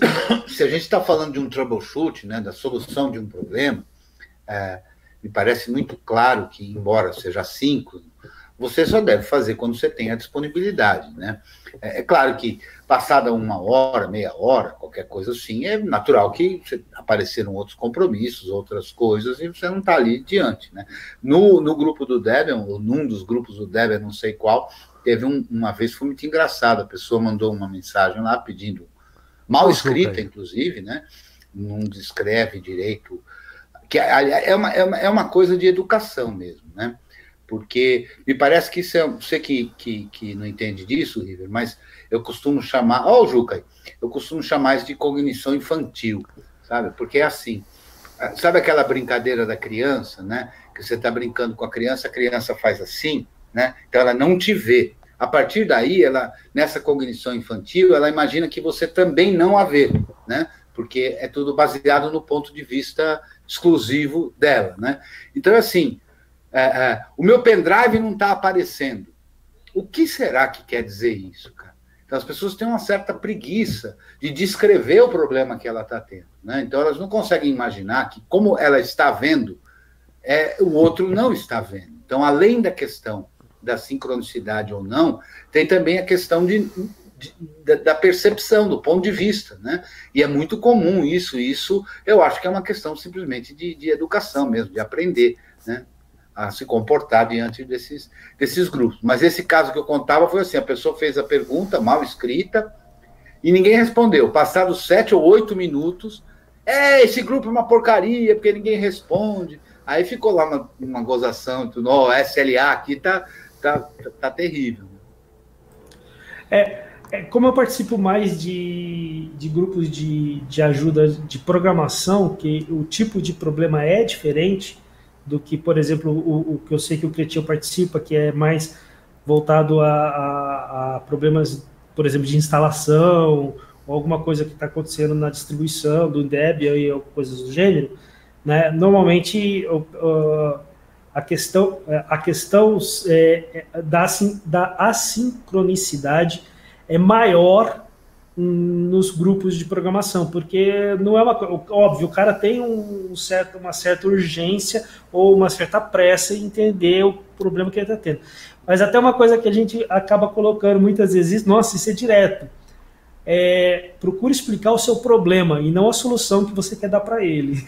Isso é básico. Isso, nossa, cara, isso, isso, é, é, isso é extremamente complexo. Porque o cara já pensa numa solução e ele fala, cara, eu estou pensando em fazer tal coisa assim, assim, será que vai dar? Né? Não, cara, mas qual que é o problema que você quer resolver? Não, eu não sei o que você quer. Ô, Juca, eu sei que você chegou agora, cara, mas eu tenho que responder essa porque é uma situação muito típica. O cara já chega com um código no, pedindo ajuda. O código dele está completamente errado. E ele vem perguntando: e será que isso funciona? Você não testou na sua máquina, Pombas? Para começar. Segundo, é, você vai ter que parar para descobrir o que o cara quer fazer com aquele código errado, para dizer que o código dele está errado, para depois pensar, olha aqui, ó, o que você quer fazer, talvez por esse caminho, por essa abordagem, funcione, é, você, faça o que você quer, mas isso aí não vai fazer. Isso aí é muito comum, cara, é muito comum. Mas eu, eu, isso eu entendo, isso eu até nessa coisa de estar sempre dando aulas e tudo mais, faz parte, sabe? Agora, é, esse, esse problema de, de, de esperar para o dia seguinte, num grupo de programação, para mim é indiferente. No, quando o cara mostra lá um print da tela dele, do, do que não está carregando, que, tá, que tem um problema ali acontecendo, a gente vê que é tal coisa, e o cara vai falar, não, amanhã eu testo, ou desculpa, mas eu vou formatar. Às vezes nem pedindo desculpa, né? Isso, isso é revoltante. Fala, Juca, desculpa aí, cara. Então, na, é, eu, o que eu queria dizer é boa noite. Boa noite. A todos. e não, é dizer que é, relatar o problema, mostrar o código, mostrar a tentativa que, que você está fazendo, também é importante. Sim. É, o, o, importante é brifar por completo, né? O importante é você dizer, ó, eu tenho esse problema, não sei como é que eu vou resolver, tentei fazer assim, e ao tentar fazer assim porque eu achava que era o caminho, tropecei nesse, nesse, nesse problema. Se a pessoa brifar por completo, seria o ideal. O problema é que é uma coisa meio até enigmática, enigmática para mim, é como é possível uma quantidade tão grande de programadores que, teoricamente, são pessoas especializadas no manuseio de linguagem de computador, mas, querendo ou não, é linguagem, são tão ruins de se comunicar, porque a programação, pelo menos o cara que é um bom programador, ele tem uma boa organização das ideias, uma articulação de causa-consequência, né? conseguir fazer o relato, bem o que está acontecendo, entendeu? Então eu tenho a impressão de que, na verdade, tem muita gente incompetente também na nossa área, entendeu? Não é só. Não é, não é, não é. Porque se você for pensar que os bons programadores deveriam se comunicar perfeitamente. Não? Não, eu concordo. Agora, é, é, quando você coloca no final, será que isso funciona? E como programador, você está querendo que, que, eu teste aquilo para você, né? e veja se funciona ou não. então, é, é, eu pergunto, que diabos você fez que você não testou isso na sua é, máquina? É o famoso, a famosa lição de casa, né? Não, mas talvez não, tem, tem também o caso do será que isso funciona? Na esperança de que alguém já tenha tido experiência similar e já tenha feito aquilo, sem a pessoa ter que se dar o trabalho de fazer algo que já tem uma experiência compartilhada, coletiva, entende? Então, é tentar dar uma mas isso funciona uma, mais como uma abordagem. no grupo para saber se alguém já fez algo. É, mas aí não seria um determinado não. código, Exato, né? uma você... linha de ah, pensamento. Uma linha de pensamento. É. Aí seria o que você é. chamou de brifar. Ó, eu estou com esse problema, estou pensando em fazer por esse caminho. É diferente você é, postar um código e será que isso funciona? Você claro. já digitou o código, testa. O que eu vejo, o que eu vejo muito uh, uh, reiteradas vezes e tempo todo eu tento passar isso, é o famoso problema XY, né? Por exemplo, eu quero instalar o Debian numa máquina. E ouvi dizer que preciso de um pendrive. Uh, então, para fazer um pendrive, eu preciso de uma imagem ISO. E aí eu vou tentar baixar a imagem ISO e eu não, não consigo. Aí eu digo assim no grupo: eu não consigo baixar a imagem ISO, o que, que eu faço? Uh, ele não relata hum. o problema. Né? O problema dele é que ele quer ou precisa instalar o Debian. Então ele devia dizer: olha, eu preciso instalar o Debian. Me disseram que eu devia preparar um pendrive. E que para preparar o pendrive eu preciso de baixar uma imagem ISO. Eu tentei fazer assim e obtive tal mensagem. Porque aí você dá outras oportunidades de outros caminhos, né? A gente precisa distinguir, a gente deve fazer isso sempre, e eu concordo com o Ju que um programador devia fazer isso naturalmente, né? Que é identificar efetivamente qual é o problema. Se aquele é realmente o meu problema, ou se aquilo é apenas a dificuldade que eu estou tendo em implementar uma das possíveis soluções, né? O que é muito distinto.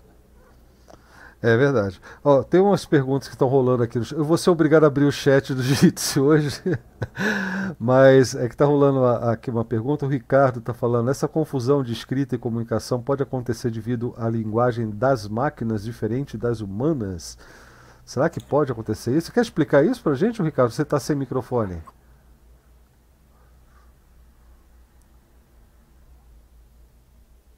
O Pedro está dizendo que não, é, o River está dizendo que, que também não acha que seja isso, mas a pessoa não saber de como se comunicar de fato como seres humanos. Ah, você está sem microfone, né, Ricardo? Que pena.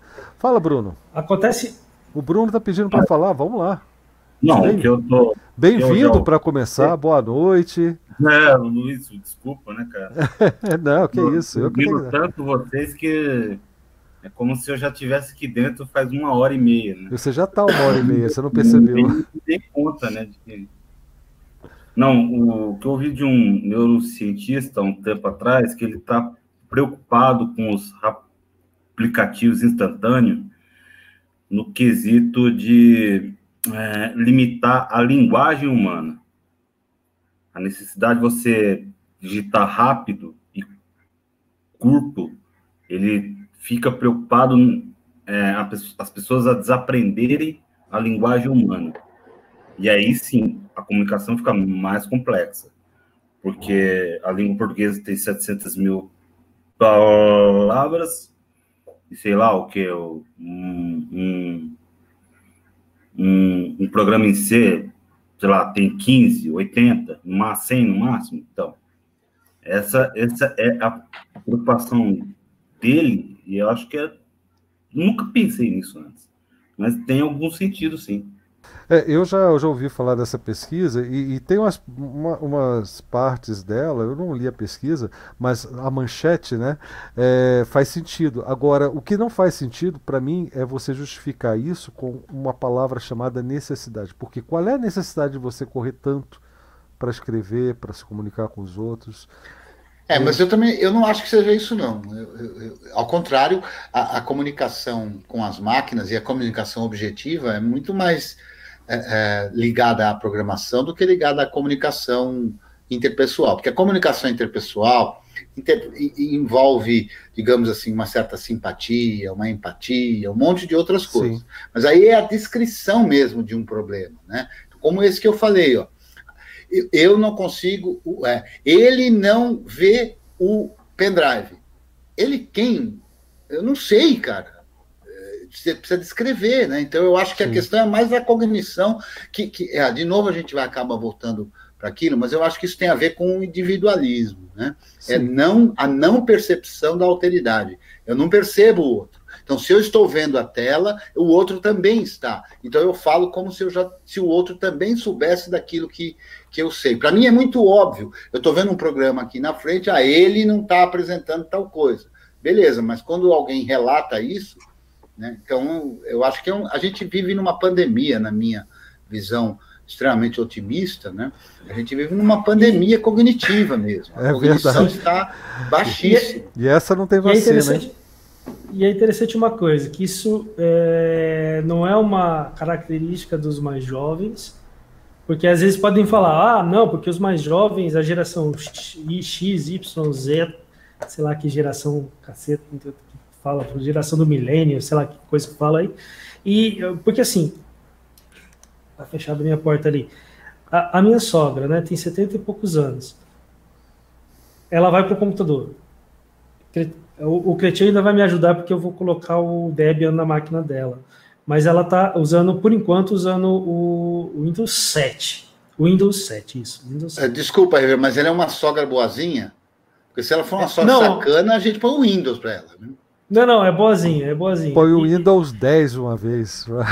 Não dá, porque a máquina não suporta. A, a máquina não suporta. ah, ela se vira não, não se vira. Esse que é o problema. Aí vai ter mais dor de, eu vou ter mais dor de cabeça ainda. Porque assim, ela chega. O computador disse que vai acontecer tal coisa. Hã? Como assim? O computador disse. Na verdade, é aquela. Sabe, tipo assim, o antivírus mostra a mensagem que se você não atualizar vai dar merda, sabe? É por isso que eu quero tirar a porra do Windows e colocar o Debian de vez, porque daí não vai ter esses problemas mais. Mas assim, porque ela só usa para jogar Free Cell, paciência e acessar o Facebook. Então, o Debian vai resolver, o XFCE vai resolver de boa o problema dela ali. Né? É, na verdade, eu, eu ainda não mudei por preguiça. Eu, o Cretinho vai brigar. Ah, lógico, eu tive, eu tive as duas semanas que eu fiquei com Covid, aí não tinha, não tinha como mesmo, mas eu tô aqui há quatro, quase três meses e e ainda não mudei. Mas foi, foi é mais preguiça mesmo. É, mas enfim, é, é direto, cara. É direto. É quase todo dia. E é verbal. É, é não é por, por WhatsApp, por nada. É no pessoal. Ela chega. O computador está dizendo que vai acontecer tal coisa. Eu falo, calma, dona Maria Amélia. Vamos lá ver o que está acontecendo. Aí eu vou lá, sento, olho o que está acontecendo. Não é nada desesperador do jeito que ela expressou, porque do jeito que tá, vai explodir a máquina. Sim, mas para um, um, um, um leigo em computadores, Sim. isso é absolutamente esperado, digamos assim, uhum. e a gente tem que tratar com toda a inclusividade que, que, que merece. Né? Mas o espantoso é a gente ver comportamentos equivalentes a isso em pessoas que, em tese, né, deveriam ter um comportamento diferente, né? E aí é que a coisa é grave. Deixa eu ver se eu consigo Mas, traduzir. Deixa eu ver se eu consigo Deixa traduzir eu a mensagem do Leandro aqui. Ser louco, moleque, o bagulho ficou. A última palavra eu não consegui entender, Leandro. deixa, deixa eu só falar mais uma coisinha só. Eu, eu, eu trouxe esse relato da, da, questão da minha sogra, que de fato é uma questão de leigo, né? É o problema do leigo com acesso ao computador e, e tendo medo de, das coisas que acontecem, né? Parece que tudo que você vai clicar ali vai dar merda, né? É, essa é a ideia sempre, né? Uh, eu acho que isso é um problema do janelas quebradas, né? Mas fora isso, é, eu acho que existe um problema muito sério é, com, com os, os é, vamos dizer, os especialistas, vamos colocar nós aqui de modo geral, né, que somos especialistas, somos da área, e outros especialistas, porque a gente se comunica muito bem com a máquina, mas a gente não se comunica muito bem com o ser humano. Eu acho que esse é o grande problema. A gente não se comunica bem com outro ser humano. Eu estou generalizando, toda generalização é burra, ok? É, eu, eu entendo isso, não estou sendo é, tão ingênuo assim. Eu estou fazendo uma generalização, toda generalização é burra, não é, não é, o, não é o ideal, mas acontece muito porque a gente é muito bitolado. Eu lembro muito bem disso, cara. Quando eu era mais, muito mais novo, não tinha essa barba branca aqui, muito mais, não tinha nem barba, na verdade, e tinha cabelo ainda, né? É, eu trabalhava no CPD do Hospital Evangélico em Londrina, né? E eu falava assim: eu adoro o meu trabalho, porque computador não me dá trabalho, pessoas sim. Então, assim, eu preferia ficar seis horas focado num, num, computador, fazendo o que eu tinha que fazer no computador, não sei o quê, porque o computador não me dá trabalho, do que ter que falar com alguém, atender algum, algum, alguma pessoa, falar, conversar. Gente, só, e aí agora eu não vou generalizar, eu vou falar de mim, né? É, é, faz muito, eu tenho, eu vou fazer 50 anos agora, dia 18 de fevereiro e faz muito pouco tempo. E quando eu falo pouco tempo, é coisa de no, no máximo 8, 10 anos, a, de 8 a 10 anos para cá, que eu consigo entrar numa loja e perguntar preço de alguma coisa, sozinho. Quem fazia isso para mim era minha esposa.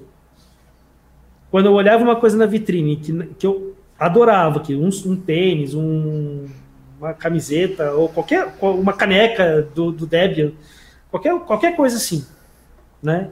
E não tivesse preço na, na, na mercadoria que eu, que eu gostei, que está na vitrine, eu não entrava na loja para perguntar.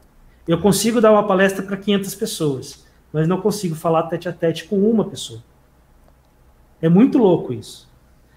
Lógico, de, de 8 ou 10 anos para cá eu já estou conseguindo fazer isso. Eu já faço porque, tipo, se eu não fizer, eu, eu, pus na cabeça que se eu não fizer, ninguém vai fazer por mim. Se eu estiver sozinho, se minha esposa tá junto, ela faz. Mas se eu estiver sozinho, se eu não entrar e fizer, ninguém vai fazer por mim. Eu consegui vencer dessa forma. Mas é uma questão de comunicação entre seres humanos.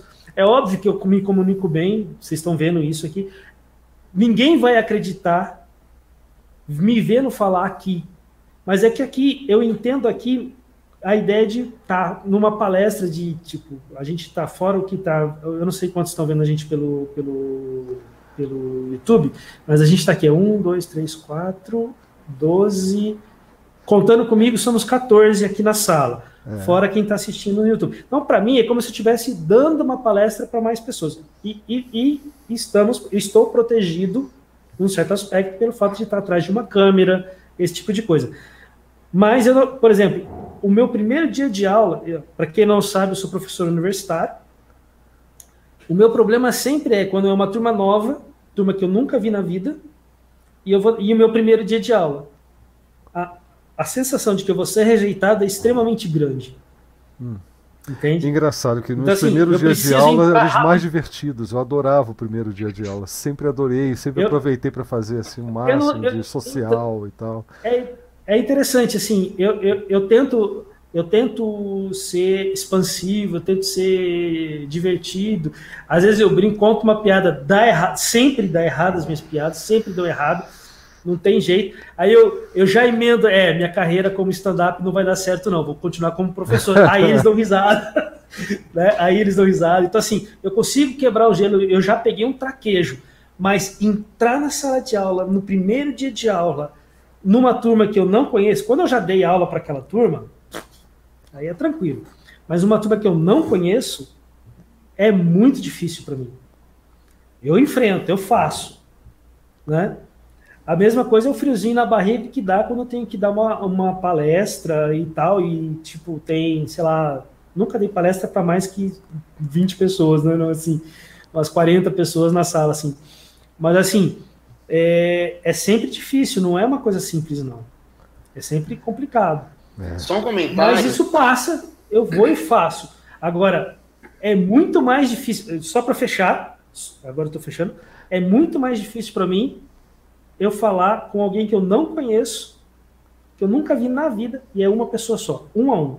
Eu e a pessoa. Essa pessoa, por exemplo, é o vendedor da loja. É, é a morte para mim. Vai lá.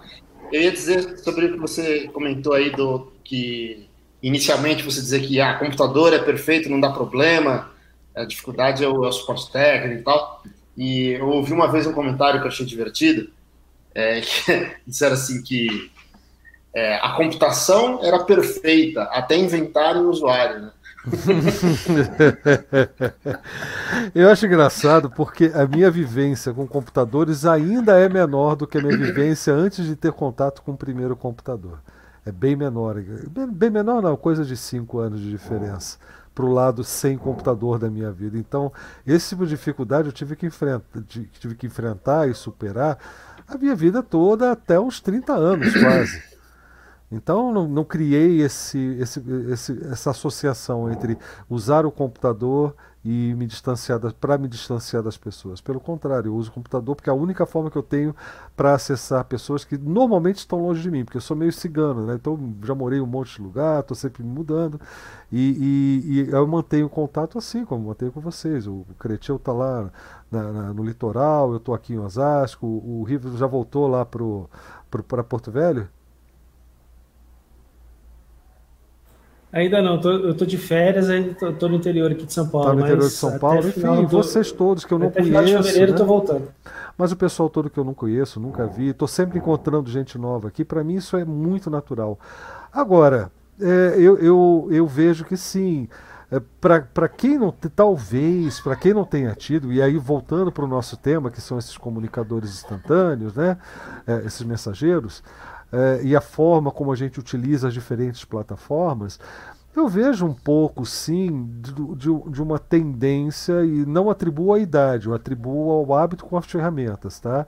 É, é, a tendência que certas, de certas ferramentas a forçarem, a, a moldarem na pessoa um, um, certos hábitos que não são muito bacanas, não são muito legais em qualquer tipo de comunicação.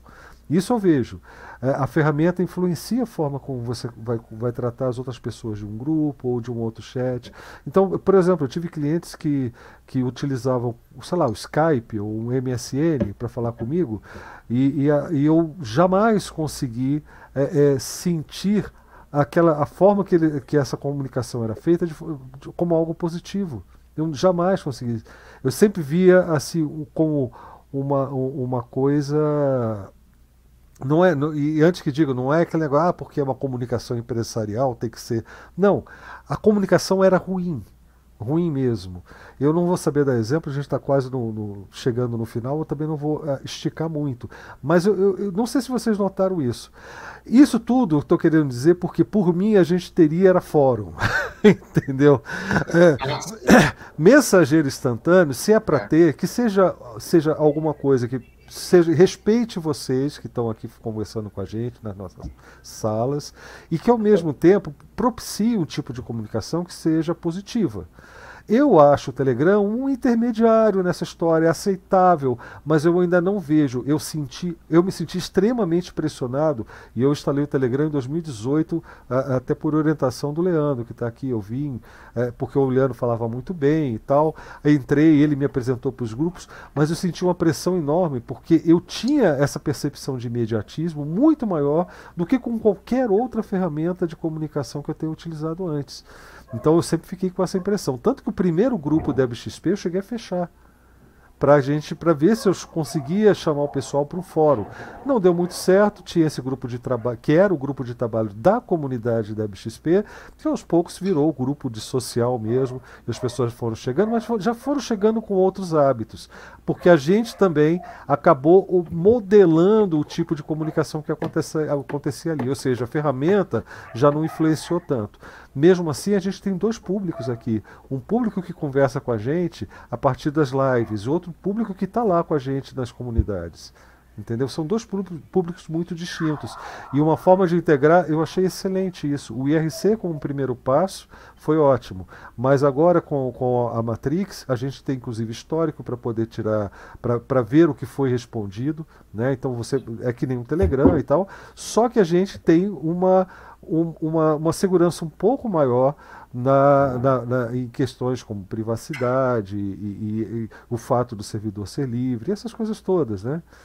Então tem toda, toda essa jogada que faz uma diferença enorme. E, e estando ligado ao IRC, a escolha é sua. Sabe? Você, se não quiser se identificar, se não quiser é, é, deixar o, o, o, rastro além da sua pergunta, que será pública, e isso sempre vai ser, num, num grupo de ajuda, você pode entrar pelo IRC. Aí entra pelo IRC, inventa o apelido na hora, ninguém vai querer saber quem você é, de onde você falou, nem nada. A sua mensagem vai aparecer também no, na rede Matrix e ali a gente responde. Entendeu? E você vai ler no, na sala do IRC quando você retornar. É, não, é, se você estiver ali esperando, aliás, é porque IRC não tem histórico, né? Mas enfim, essa é, essa é a ideia da coisa. Tá? Eu, eu espero que vocês tenham gostado dessa, dessa invenção aí, porque eu, eu para mim ficou muito legal de utilizar. E eu me sinto muito mais à vontade falando aqui com vocês, esse, ele fica aberto aqui no meu terminal o tempo todo, do que no Telegram. E eu não sinto a pressão que eu sinto no Telegram. É uma coisa engraçada, né?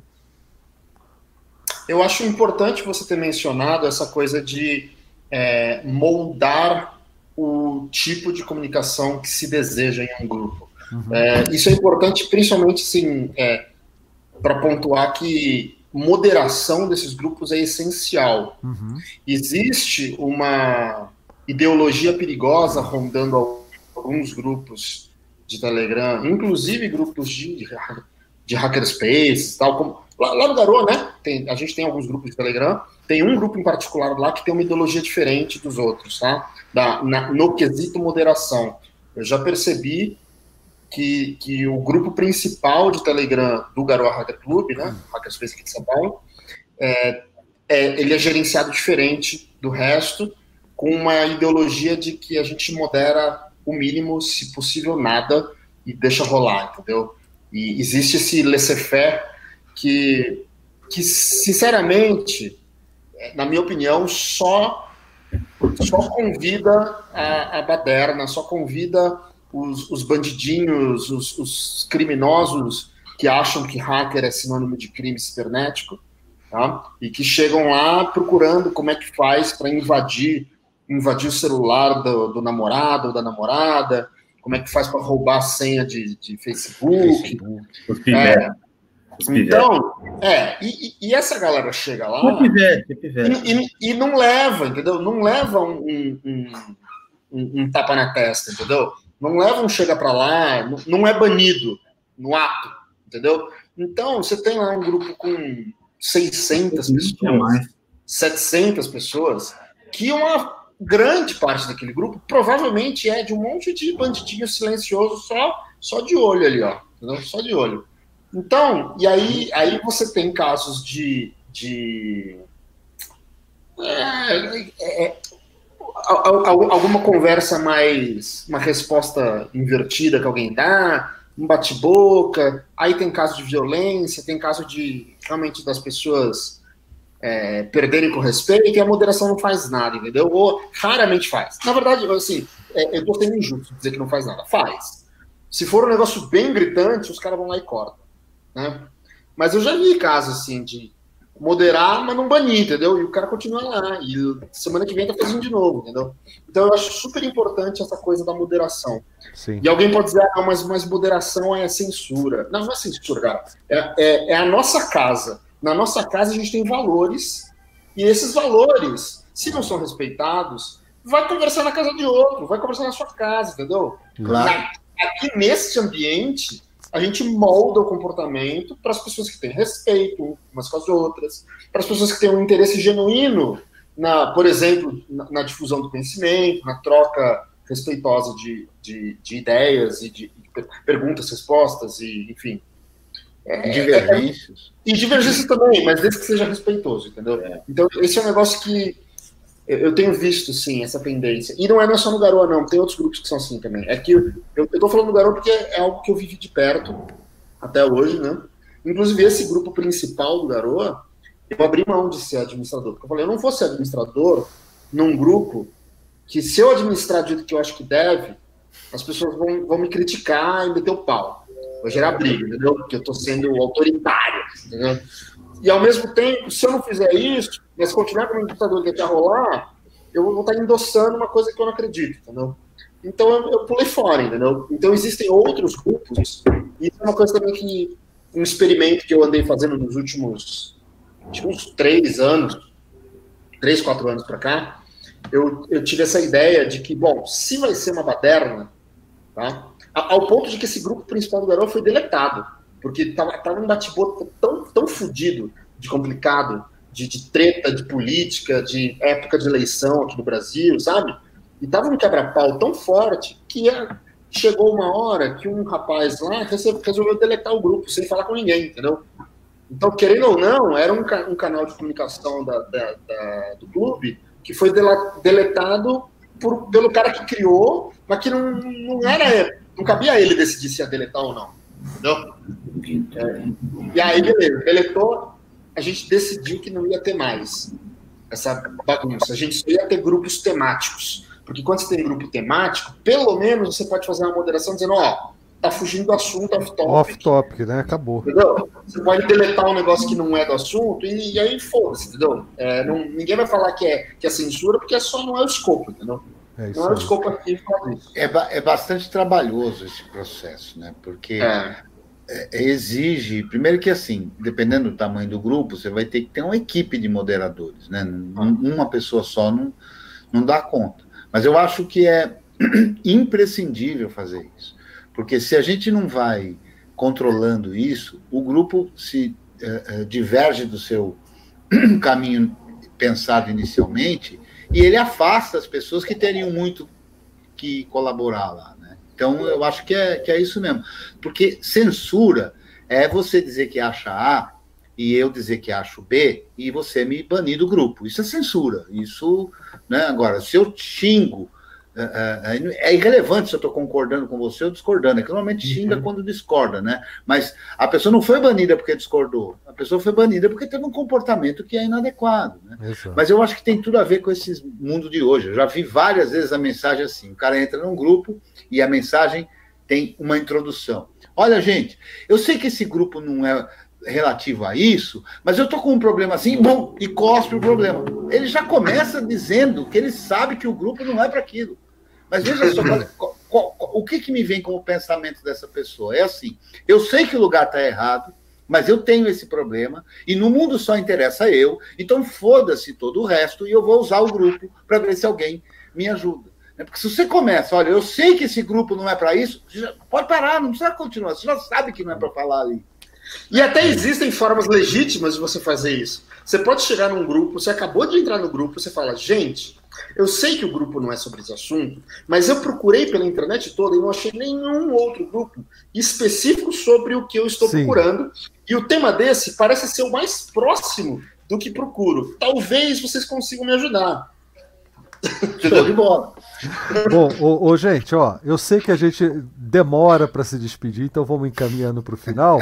Senão vou ter que subir manualmente esse vídeo, vou ter que reduzir a taxa de bits dele, subir manualmente lá ô, no, no Odyssey. Ô, né? Blau, é, veja só, quando você fala que, que, que vai ter que subir esse vídeo manualmente, isso me deixa assim bastante desconfortável, porque eu, eu imagino que esse, eu não sei se você conhece, mas eu vou, eu vou recomendar para você que tem um curso muito bacana é, de Shell GNU ah. e, e, outro de Bash, Script, que talvez, não sei, se o professor for, se você considerar o professor legal, eu acredito que você consiga aprender a fazer um script, alguma coisa nesse sentido, e automatizar, né? Pegar lá de um RSS. Tem até uma aula que ele trata disso, que ele faz um script que usando a WK e tudo, pega lá do RSS e consegue fazer coisa. Então, talvez, não sei, eu não entendo muito de Bash, eu acho que. É do professor Paulo, não é? Não, não, esse não é do professor Paulo, não, esse é do professor Glaucio né? do professor Glaucio, não sei se você conhece, né? O professor Glaucio é muito bom e ele ensina a fazer essas coisas. Talvez você aprenda com ele, Blau, e, e aí consiga automatizar isso, né? Mas depois da piada, o professor Glaucio é o Blau, viu? É, é, eu estou juntando aqui os. É, e quem não, não, não, soubesse, e os cursos que eu estou falando são os cursos que o, que o Blau é, é, disponibiliza, que são, inclusive, muito bons. Mas eu quero dar boa noite. Agora, River, eu, em nome do River, eu vou dar uma boa noite a toda a mesa, mesa né, e, e dizer que eu estou muito satisfeito com essa mesa bastante grande aqui, com toda essa participação inédita. Incrível, né, Cristiano? Bastante gente e, outros, acho que é sensacional, né? É reiterar que me deixa muito feliz ver aí essa careca uh, uh, e essa barba branca aí ativa, né?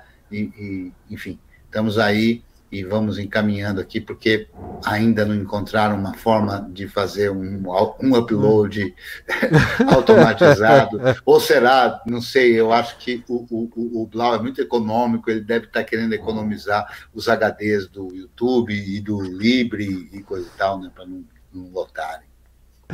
Tá show, Boa tá noite jóia. a todas e todos. Ó, só para saber, script existe para metade do processo, menos para fazer o upload em si, porque eu ainda não, não sei como fazer isso com o Odyssey, mas o restante do processo é script.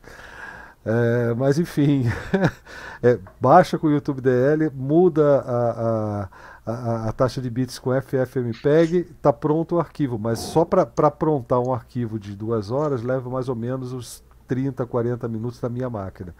Aí, é, depois disso é que eu tenho que fazer o upload.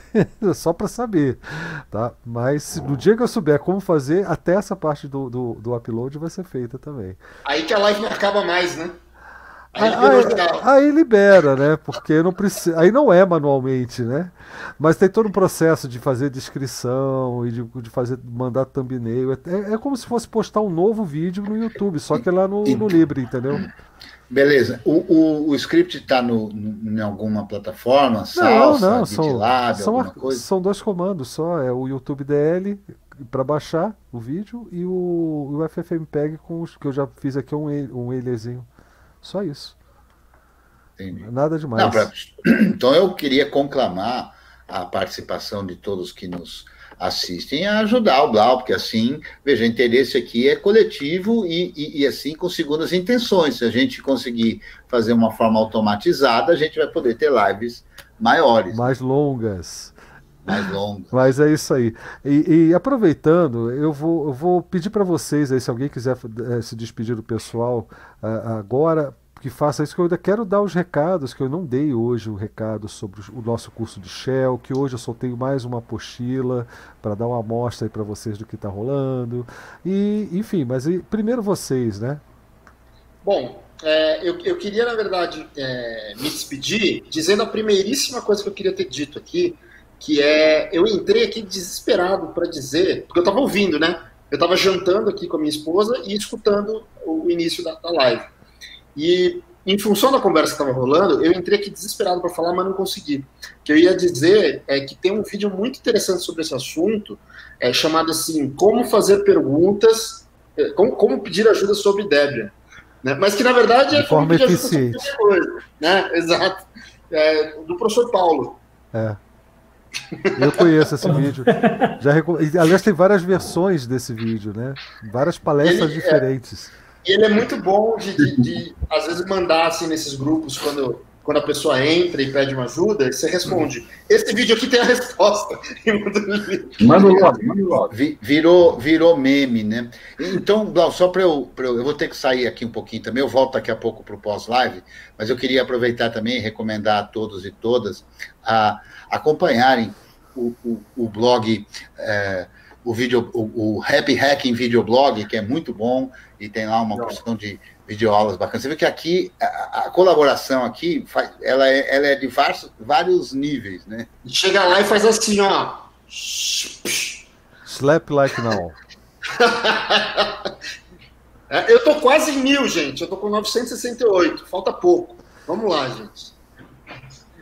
Vamos lá, todo mundo... saiu? Era só isso, Cretinho. Não, ele saiu correndo, ele volta já. é, Vai. já correu. Fala aí, o River. Não, quero dizer boa noite a todos. Foi, putz, foi muito massa poder participar dessa live até o final. Dessa vez fiquei até o final. E dizer que a gente está num. Eu acho que a gente está num caminho legal de, de discussão e de, e de debates sobre uma série de situações que envolvem essa nossa vida louca da tecnologia e, e parar de correr atrás de modismos e entender que muitas vezes o modismo está te prendendo em vez de te libertar. É isso. É isso aí, cara. Aloysio. Aloysio quer se despedir do pessoal? Opa, foi mal. Estava desligado aqui. Valeu, participei rapidinho no início, depois voltei no final. Muito legal o tema. Vai ficar, vai dar menos de, de uma hora, vai direto para lá. Eu posso assistir gravado depois, né? A parte Pode. que eu perdi. Pode, com certeza. Valeu. Ah, e, e, essa, essa estrutura aí que está sendo montada, eu tô achando, você perguntou, ah, não sei se vocês estão gostando e tal, pô, eu acho genial, tá muito bom. Oh, legal, isso é tá importante. Eu quero o retorno de vocês, né? Porque se a gente estiver no caminho errado, eu quero ser avisado também, porque aqui vocês mandam, vocês sabem, né? Se quiserem ir pro WhatsApp, a gente vai. É, mentira. Bruno, quer, quer se despedir do pessoal? Não, eu queria. Não, muito obrigado tal. Eu acabei, na verdade, chegando bem mais tarde, porque eu achei que ia começar às oito. É, é isso mesmo. Achei que era às 8 horas, nem vi o horário. E era, começou às 8, pontualmente. Ah, ah, tá. Então foi eu que fui mais um tempo lendo o manual do R. Ah, ok. É, sempre aprendendo um pouquinho mais ainda, né? Já que o R também é uma coisa nova para mim e eu tive que rapidinho já tarde me adaptar em 10 minutos, porque a aula da, do mestrado estava começando em R. Acontece, cara. Mas, mas é, vale a pena, cara, vale a pena. É... A professora insistiu em R Studio. E a aula toda foi em linha de, comando, vai vendo. Para que pediu R Studio, né? É, eu não, manjo nada de R, cara, mas qualquer hora você, você pode dar um toque aí na gente e a gente vai fazer, bater um papo sobre é, isso. Se for contribuir com a comunidade, vai ser algo assim, cara, porque é minha área. Sim. Engenharia e matemática. Eu não sei como contribuir mais além em Debian ou, ou outra... Vem para o lado Jedi da força do Python, meu querido. Hã? Vem para o lado Jedi da força do Python. Mas já tem muita gente já, cara. Eu não acrescento em nada. Python é pseudocódigo executável. o R é legal, o R é legal. É, beleza, eu agradeço muito, viu, Bruno, a sua presença aqui, foi legal. É bom todos vocês que estão aqui, mesmo aqueles que estão sem microfone, né? É, eu agradeço muito. Infelizmente, eu não fico abrindo muito o chat aqui, então eu não sei muito o que rolou na conversa do chat do Jitsi, por isso que a gente tem lá os outros chats, é porque aqui, basicamente, é a transmissão. Então, toda vez que eu abro aqui, o chat, eu não sei o que vou encontrar, é meio complicado colocar direto assim no ar mas espero que vocês entendam que é por isso que eu não estou lendo o chat do Jitsi, tá? Olha, é, eu não queria, eu não queria estender a conversa, mas aproveitando que o Bruno está se despedindo aí, a, a, última coisa que ele disse hoje foi aquela questão lá dos, do, das, ele falou 15, 100 palavras da linguagem C, que eu imagino que se referia aos as palavras-chave né, da linguagem, e comparou com os 700 mil verbetes da língua portuguesa. Exato. Não, é intenção, não é minha intenção discutir isso aqui, não, mas eu achei que foi uma, uma posição interessante e que eu discordo, tá? É porque, na verdade, a linguagem de programação, linguagem de programação é, é o, o, importante, no, no, no, do ponto de vista de comunicação, na minha opinião, é a expressão das ideias e não o vocabulário. Porque com aquele vocabulário limitado do C, ele é tudo incompleto, ele é uma linguagem universal do ponto de vista de descrever algoritmos. E tem, tem, infinitas coisas que você pode fazer, e então isso não, não, é, não é o tamanho do vocabulário de uma língua que vai determinar Exatamente. a complexidade das ideias expressadas, né? Mas não quero discutir, isso fica por pós. Boa, tá? boa, é, boa. Só, é, Só, porque, como o Bruno estava falando, e eu, e eu queria dar esse feedback para ele. É, e eu vou dar um feedback aqui para o Angélico, uhum. que está perguntando lá no IRC, eu acho, ou no Matrix, eu não sei. Ele está perguntando se existe alguma plataforma livre para transmissão ao vivo. Só estou no YouTube por causa do DevXP. Olha, eu até hoje não encontrei, Angélico. Eu também, também só estou no, no YouTube por causa dessas, de, de, dessa possibilidade de transmissão ao vivo, porque senão a gente já teria ido lá para o Odyssey há muito tempo. Agora, você não precisa estar no YouTube para acompanhar os vídeos do YouTube, isso é que é o grande barato. É, a gente agora, inclusive, está publicando os vídeos que da, da, das nossas lives e tudo é, diretamente nos posts do site da comunidade DebXP, que é debxp.org. Você assiste por ali, você não precisa ter conta no YouTube nem nada, assim como você pode fazer o download com o YouTube DL ou acompanhar é, é, ao vivo pelo YouTube DL ligado, por exemplo, a, a, a um MPV, né, que é um player né? Você utiliza o MPV e o YouTube dele, você assiste, entendeu? Então você não precisa ter conta no YouTube. E aliás, eu já fiz isso, já venho fazendo isso desde a virada do ano, pensando nessa situação. Eu não quero forçar ninguém a ter conta no YouTube para acompanhar o nosso trabalho, entendeu? Então, é, é, tudo que a gente publica está replicado no, no, nosso canal no Odyssey, que também é DebXP, é só procurar por lá, que é um front-end para o Libre. Então, é, é, é, perfeitamente usável, enfim. É, e, mas se você não quiser nem isso, pode acompanhar pelo, pelo site da comunidade, que tudo quanto é vídeo novo vai ficar ali na forma de post também, inclusive as lives. Tá? E você pode acompanhar a live pela postagem. Tá certo? Por falar em, em, publicação de vídeos e tudo mais, é, essa semana passada, logo depois da live segunda, eu já fiz aqui a, a publicação dos, das três primeiras aulas em vídeo do curso Shell GNU. Está disponibilizado gratuitamente. Esse curso você sabe que é um curso que requer inscrição. Futuramente ele será aberto, mas enquanto está nessa fase de publicação dos vídeos, é só realmente para os inscritos. Os inscritos, inclusive, têm acesso a um dia da semana, que por enquanto é só quarta-feira, pela quantidade de inscritos. Às quartas-feiras, às 9 horas, a gente senta e conversa aqui pelo Jitsi mesmo sobre todas as, as aulas que já foram dadas. Nós estamos atualmente com a quarta aula publicada e amanhã vou publicar a quinta. Dá tempo de você fazer a sua inscrição, os vídeos são longos, as aulas são longas e bastante completas sobre os temas que, que, que eu abordo, e tem inclusive apostilas, né? Como essa aqui, que hoje eu também publiquei, eu divulguei para vocês. Eu vou colocar aqui para quem não viu na nossa comunidade. Deixa eu copiar isso aqui e colar no chat, porque quem não viu na nossa comunidade está vendo aqui agora tá? o curso Shell GNU depois do Enter, que é a aula 5, que vai ser publicada amanhã. Ainda não tem um vídeo dela, mas esse vídeo vai, vai ficar, por enquanto, restrito apenas aos inscritos. Mas se você quiser ter acesso a todo esse material e quiser fazer a sua inscrição, aqui mesmo nessa postagem eu já deixei o link de como você se inscreve no curso, ok? Ah, dá tempo. É, o pessoal está me perguntando muito qual é a diferença desse para o curso de programação em Bash. Eu explico. Inclusive é diferente da abordagem do livro, né, o pequeno manual do programador GNU Bash. É, aqui a nossa abordagem não é a programação. Lá era programação utilizando estritamente os recursos do Bash, que é o shell padrão do sistema operacional GNU.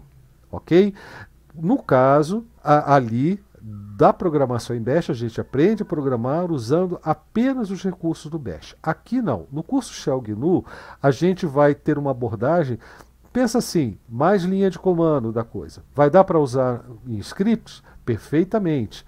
Dá para programar com o que vai aprender aqui? Totalmente. A questão é, o nosso foco não é a programação.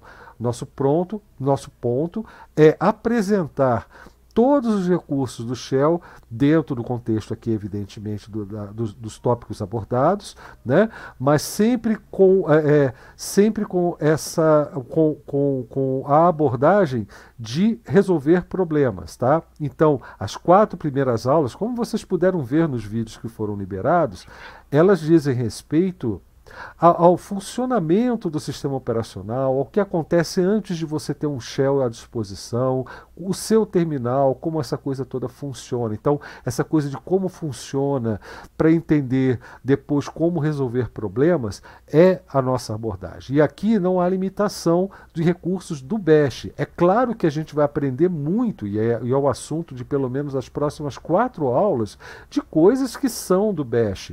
Mas a gente não vai se limitar ao Bash, a gente vai utilizar outros recursos, como nós temos usado aqui nas, nas primeiras aulas, o PS, o grep, o PS3, é, o TTY, né? essas outras ferramentas, algumas do Core Úteis do, do, do projeto GNU, outras que vêm de outras, de, por outras vias, mas que também fazem parte do sistema operacional GNU, costumam vir no sistema operacional GNU, então a gente tem uma abordagem muito mais ampla, ok? Então esse curso ele está programado para ter no mínimo 20 aulas, nós estamos na quinta, e semanalmente nós temos um encontro pelo JITS somente com os inscritos para tirar dúvidas. E é, de vez em quando eu solto um agradinho aí, porque eu acho legal, tem certas coisas que eu acho legal compartilhar desde já.